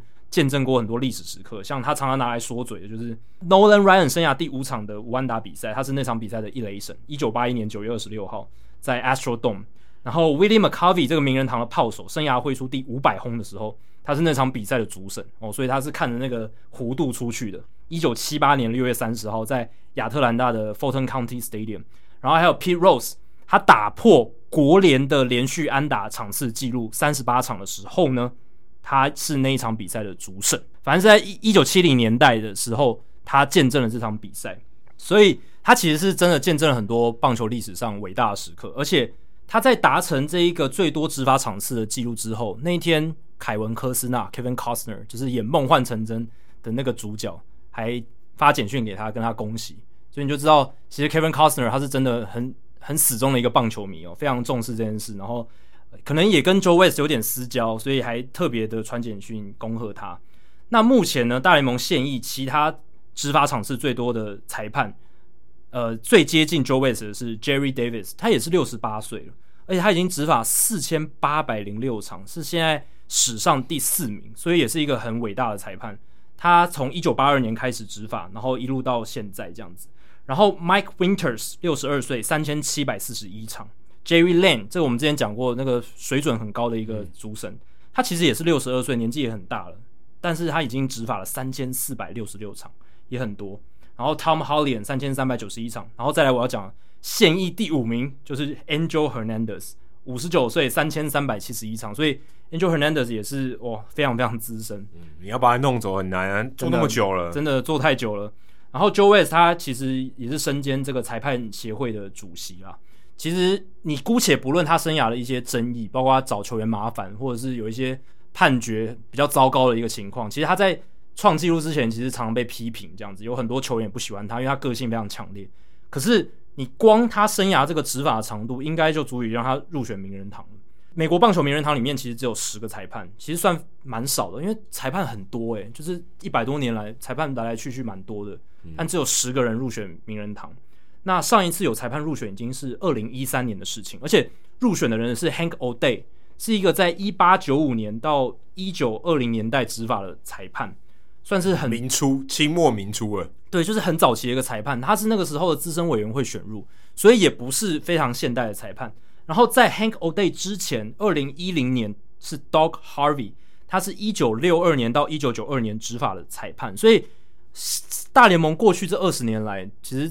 入选这个裁判的次数真的变得非常少，而且都不是非常最近的这些裁判，所以也算是该要入选一个，算是最大联盟最近三十年来的一些裁判。那没有退休怎么入选？很难呢、欸。对啦，也是啊。可是，在这一批的裁判以前也是有一批嘛，就是可能七零八零年代也有传闻说他今年就是季中就要退休了，但也不知道是真的还是假的，也有可能。但我会觉得，我如果我是第一名的啊，而且感觉。感觉人家也追不上啦、啊。如果我会 Jerry Davis 哪追得上？但我会觉得说，如果是他的话，我就是有始有终，至少把这一季做完嘛，对不对？哦、然后世界大赛最后一场给他战，对啊。欸、但但你不会知道世界大赛最后一场，除非他打到 Game Seven，不然哪一场是最后一场你不知道。也不知道啦。但有可能会礼遇他，就是让他这个在世界大赛当这个裁判嘛。不，因为不一定会被选进去，选进去是有条件的。那搞不好就特别破例，就是让他不不无论如何就是 Joe West 一定要可以吧？大联盟是可以操作的、啊，对啊对啊是可以的，所以还是恭喜 Joe West 啦，这是一个很了不起的成就。然后再来是 Willie Adames 的一个夸张的主客场数据。五月二十一号的时候，这个交易案我们没有聊到，他是光芒队跟酿酒人嘛。那光芒队把 Willie Adames 跟呃 Trevor Richards 交易到酿酒人，换来 JP Fire Risen 还有 Drew。Rasmussen 这两个后援投手，两个人的姓氏加起来超过二十个字母，而且很难念。f i r e r i s e n 跟 Rasmussen，那当然，光芒队是要补强牛棚，然后把这个游击的空间清出来。当然，他们还没有把这个 Wander Franco 拉上来，但是先换上了这个 Taylor Walls 这个这个游击手，之后可能就是为这个 Wander Franco 铺路了。因为 William Damas 在光芒其实主场打得非常糟，已经没有我他也没有什么上场空间了。如果真的要把 Franco 拉上来，他基本上就没有空间了。然后刚好酿酒人也很需要内野手，他们今年的内野状况有有有有点糟糕，这样子还好有补 Kolten Wong，不然不知道该怎么办。那为什么 Willy Adames 会被交易掉？除了要为这个 Wonder Franco 清出空间，再来就是其实他在纯品康纳球场真的是打得非常糟糕，他好像跟这个球场八字不合。他在今年以前，截至到二零二零年，他生涯在主场的 OPS 是零点六四三，在客场是零点八五四，所以是截然不同的两个打者。这个主客场的差异，就是主场比客场少零点二一一的这个幅度呢，是大联盟史上所有累积至少一千打席的打者里面最大的。在一千个在主场吗？还是没有？不一定，就是生涯累积的打席数，哦、对，全部算进去的话。就是也算是不小的样本了啦。然后这个主客场的差距是最大的，应该说主场比客场少的少最多的就是 Willy Adames。然后其他像 Donovan Solano、Shea Hillenbrand、Red Crest、Walker Cooper 这五个是前五名。总之就是他们都在主场打得非常糟糕。通常打者都是在主场打得比较好，因为你比较习惯这个场地嘛。但是 Willy Adames 非常猎奇。那他其实去年有报道就有讲出。部分的原因，因为他说他在不知道为什么他在光芒主场这个纯品康纳球场这个室内球场，他看球看不太清楚，球过来都糊糊的。他甚至还为了这件事哦，他在纯品康纳球场比赛的时候要戴隐形眼镜，不然的话他说他看不清楚。他平常是一个没有在戴眼镜的人，但是他客场就打得很正常。刚刚讲 OPS 零点八多，是一个很强的打者，以游击手来讲更了不起。但他就是在 Tropicana Field 就是打不好。那他其实经呃生涯。目前啦，累积到现在的主场的 OPS 还是零点六二八，加上今年，然后客场点八六四也是还是维持这样，然后今年也是类似的情况，就是在主场打不好，所以我觉得光芒队也算是，就是算是放他一条，应也不是说放一条生路，是说就让他到更好的地方发展看看，不然他 change the scenery，啊对 change the scenery 就是改变一下环境，不然真的看不清楚，就是看不清楚，那你在我们这边继续打的话，可能呃也不是太好。所以他到酿酒人之后，诶，打击状况还真的不错。当然样本数还很少啦，二十七打数打出了九支安打，是数据上是不错，但是样本数还很少，还可以继续观察。只是感觉他在那边可以获得很多的上场机会，然后也不会被什么小联盟大物就是取代位置，所以是一个还对他来讲不错的发展。然后也对光芒来讲，酿酒人来讲都是一个双赢的交易，这样。而且心情也比较稳定了。对，对啊，就是哎，我不知道什么时候工作会被。被取代，对，但是现在他已经被取代了，但至少有一个尘埃落定，那至少啊，接下来我在这边至少可以稳定一段时间，对啊，而且真的很扯诶，就是他的主客场的数据是史上最大的，这个已经反映出他的在他在纯品康纳球场的问题，并不是并不是小样本或者说一时的问题，低潮都不是，应该真的是有这个状况。然后说到光芒，其实大家不知道有没有注意到，光芒这一个月整个战绩爆冲了嘛，十五战赢了十四场。然后对比，你看同期的这个响尾蛇十三连败，精英队十二连败。其实现在有一点回，就是算是校正回，也不是校正回归，就是回归到说我们季前的一些预估啦。因为光芒本来就是一支不错的球队，我季前预估光芒应该会是今年的很强力的竞争者。结果开季的低潮之后，果然现在的战力回回归之后，就是打出比较正常的成绩。那这个大爆冲其实跟他们正中的投手有很大的关联，Rich Hill 的回神。非常重要，Rich Hill 他在本季的前四场先发，防御率八点八二哦，非常非常糟糕。那时候大家都说啊，已经四十一岁了，差不多可以退休了吧？然后又投的那么糟，是不是光芒也救不回来了？光芒也难救。诶，结果接下来接下来的六场先发，他的成绩是三十五点二局的投球，防御率一点二六，对手打击率一成三四，所以表现的是非常好。而且他在最近一场五月二十五号先发，八局只掉两分，飙出十三次三振，重点没有保送，非常非常厉害的数据。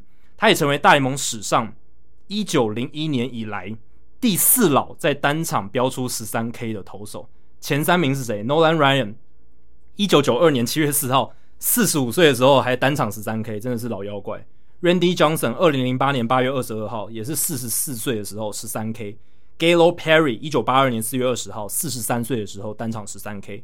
接下来就是第四名，就是 Rich Hill 了，四十一岁又七十五天，然后面对皇家队的时候飙出十三次三振，相当了不起。然后最后一个是我想补充一下，上个礼拜我有讲到一个数据，就是 Jose Godoy 这个水手队的替补捕手，他不是成为大联盟史上第两万名球员吗？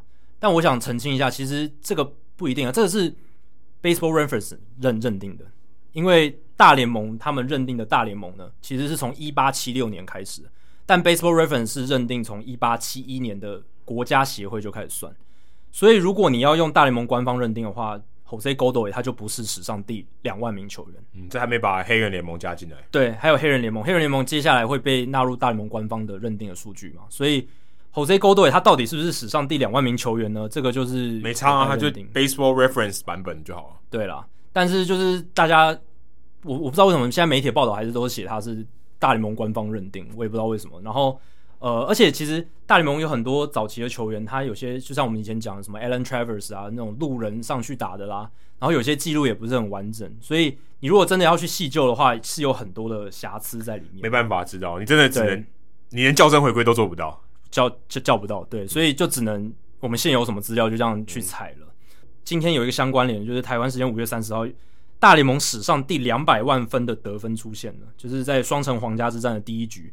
，Nelson Cruz 他打了一个场地二垒安打，打回了 Josh Donaldson，那 Donaldson 跑回来的分数就是那一分是大联盟官方认定哦，是 e l a s Sports Bureau 啊、呃、他们认定的史上第两百万分的得分哦，那第一百万分的得分是我们之前讲过的 Bob Watson，就是大联盟史上第二位黑人总管那一位，他其实球员时期的时候。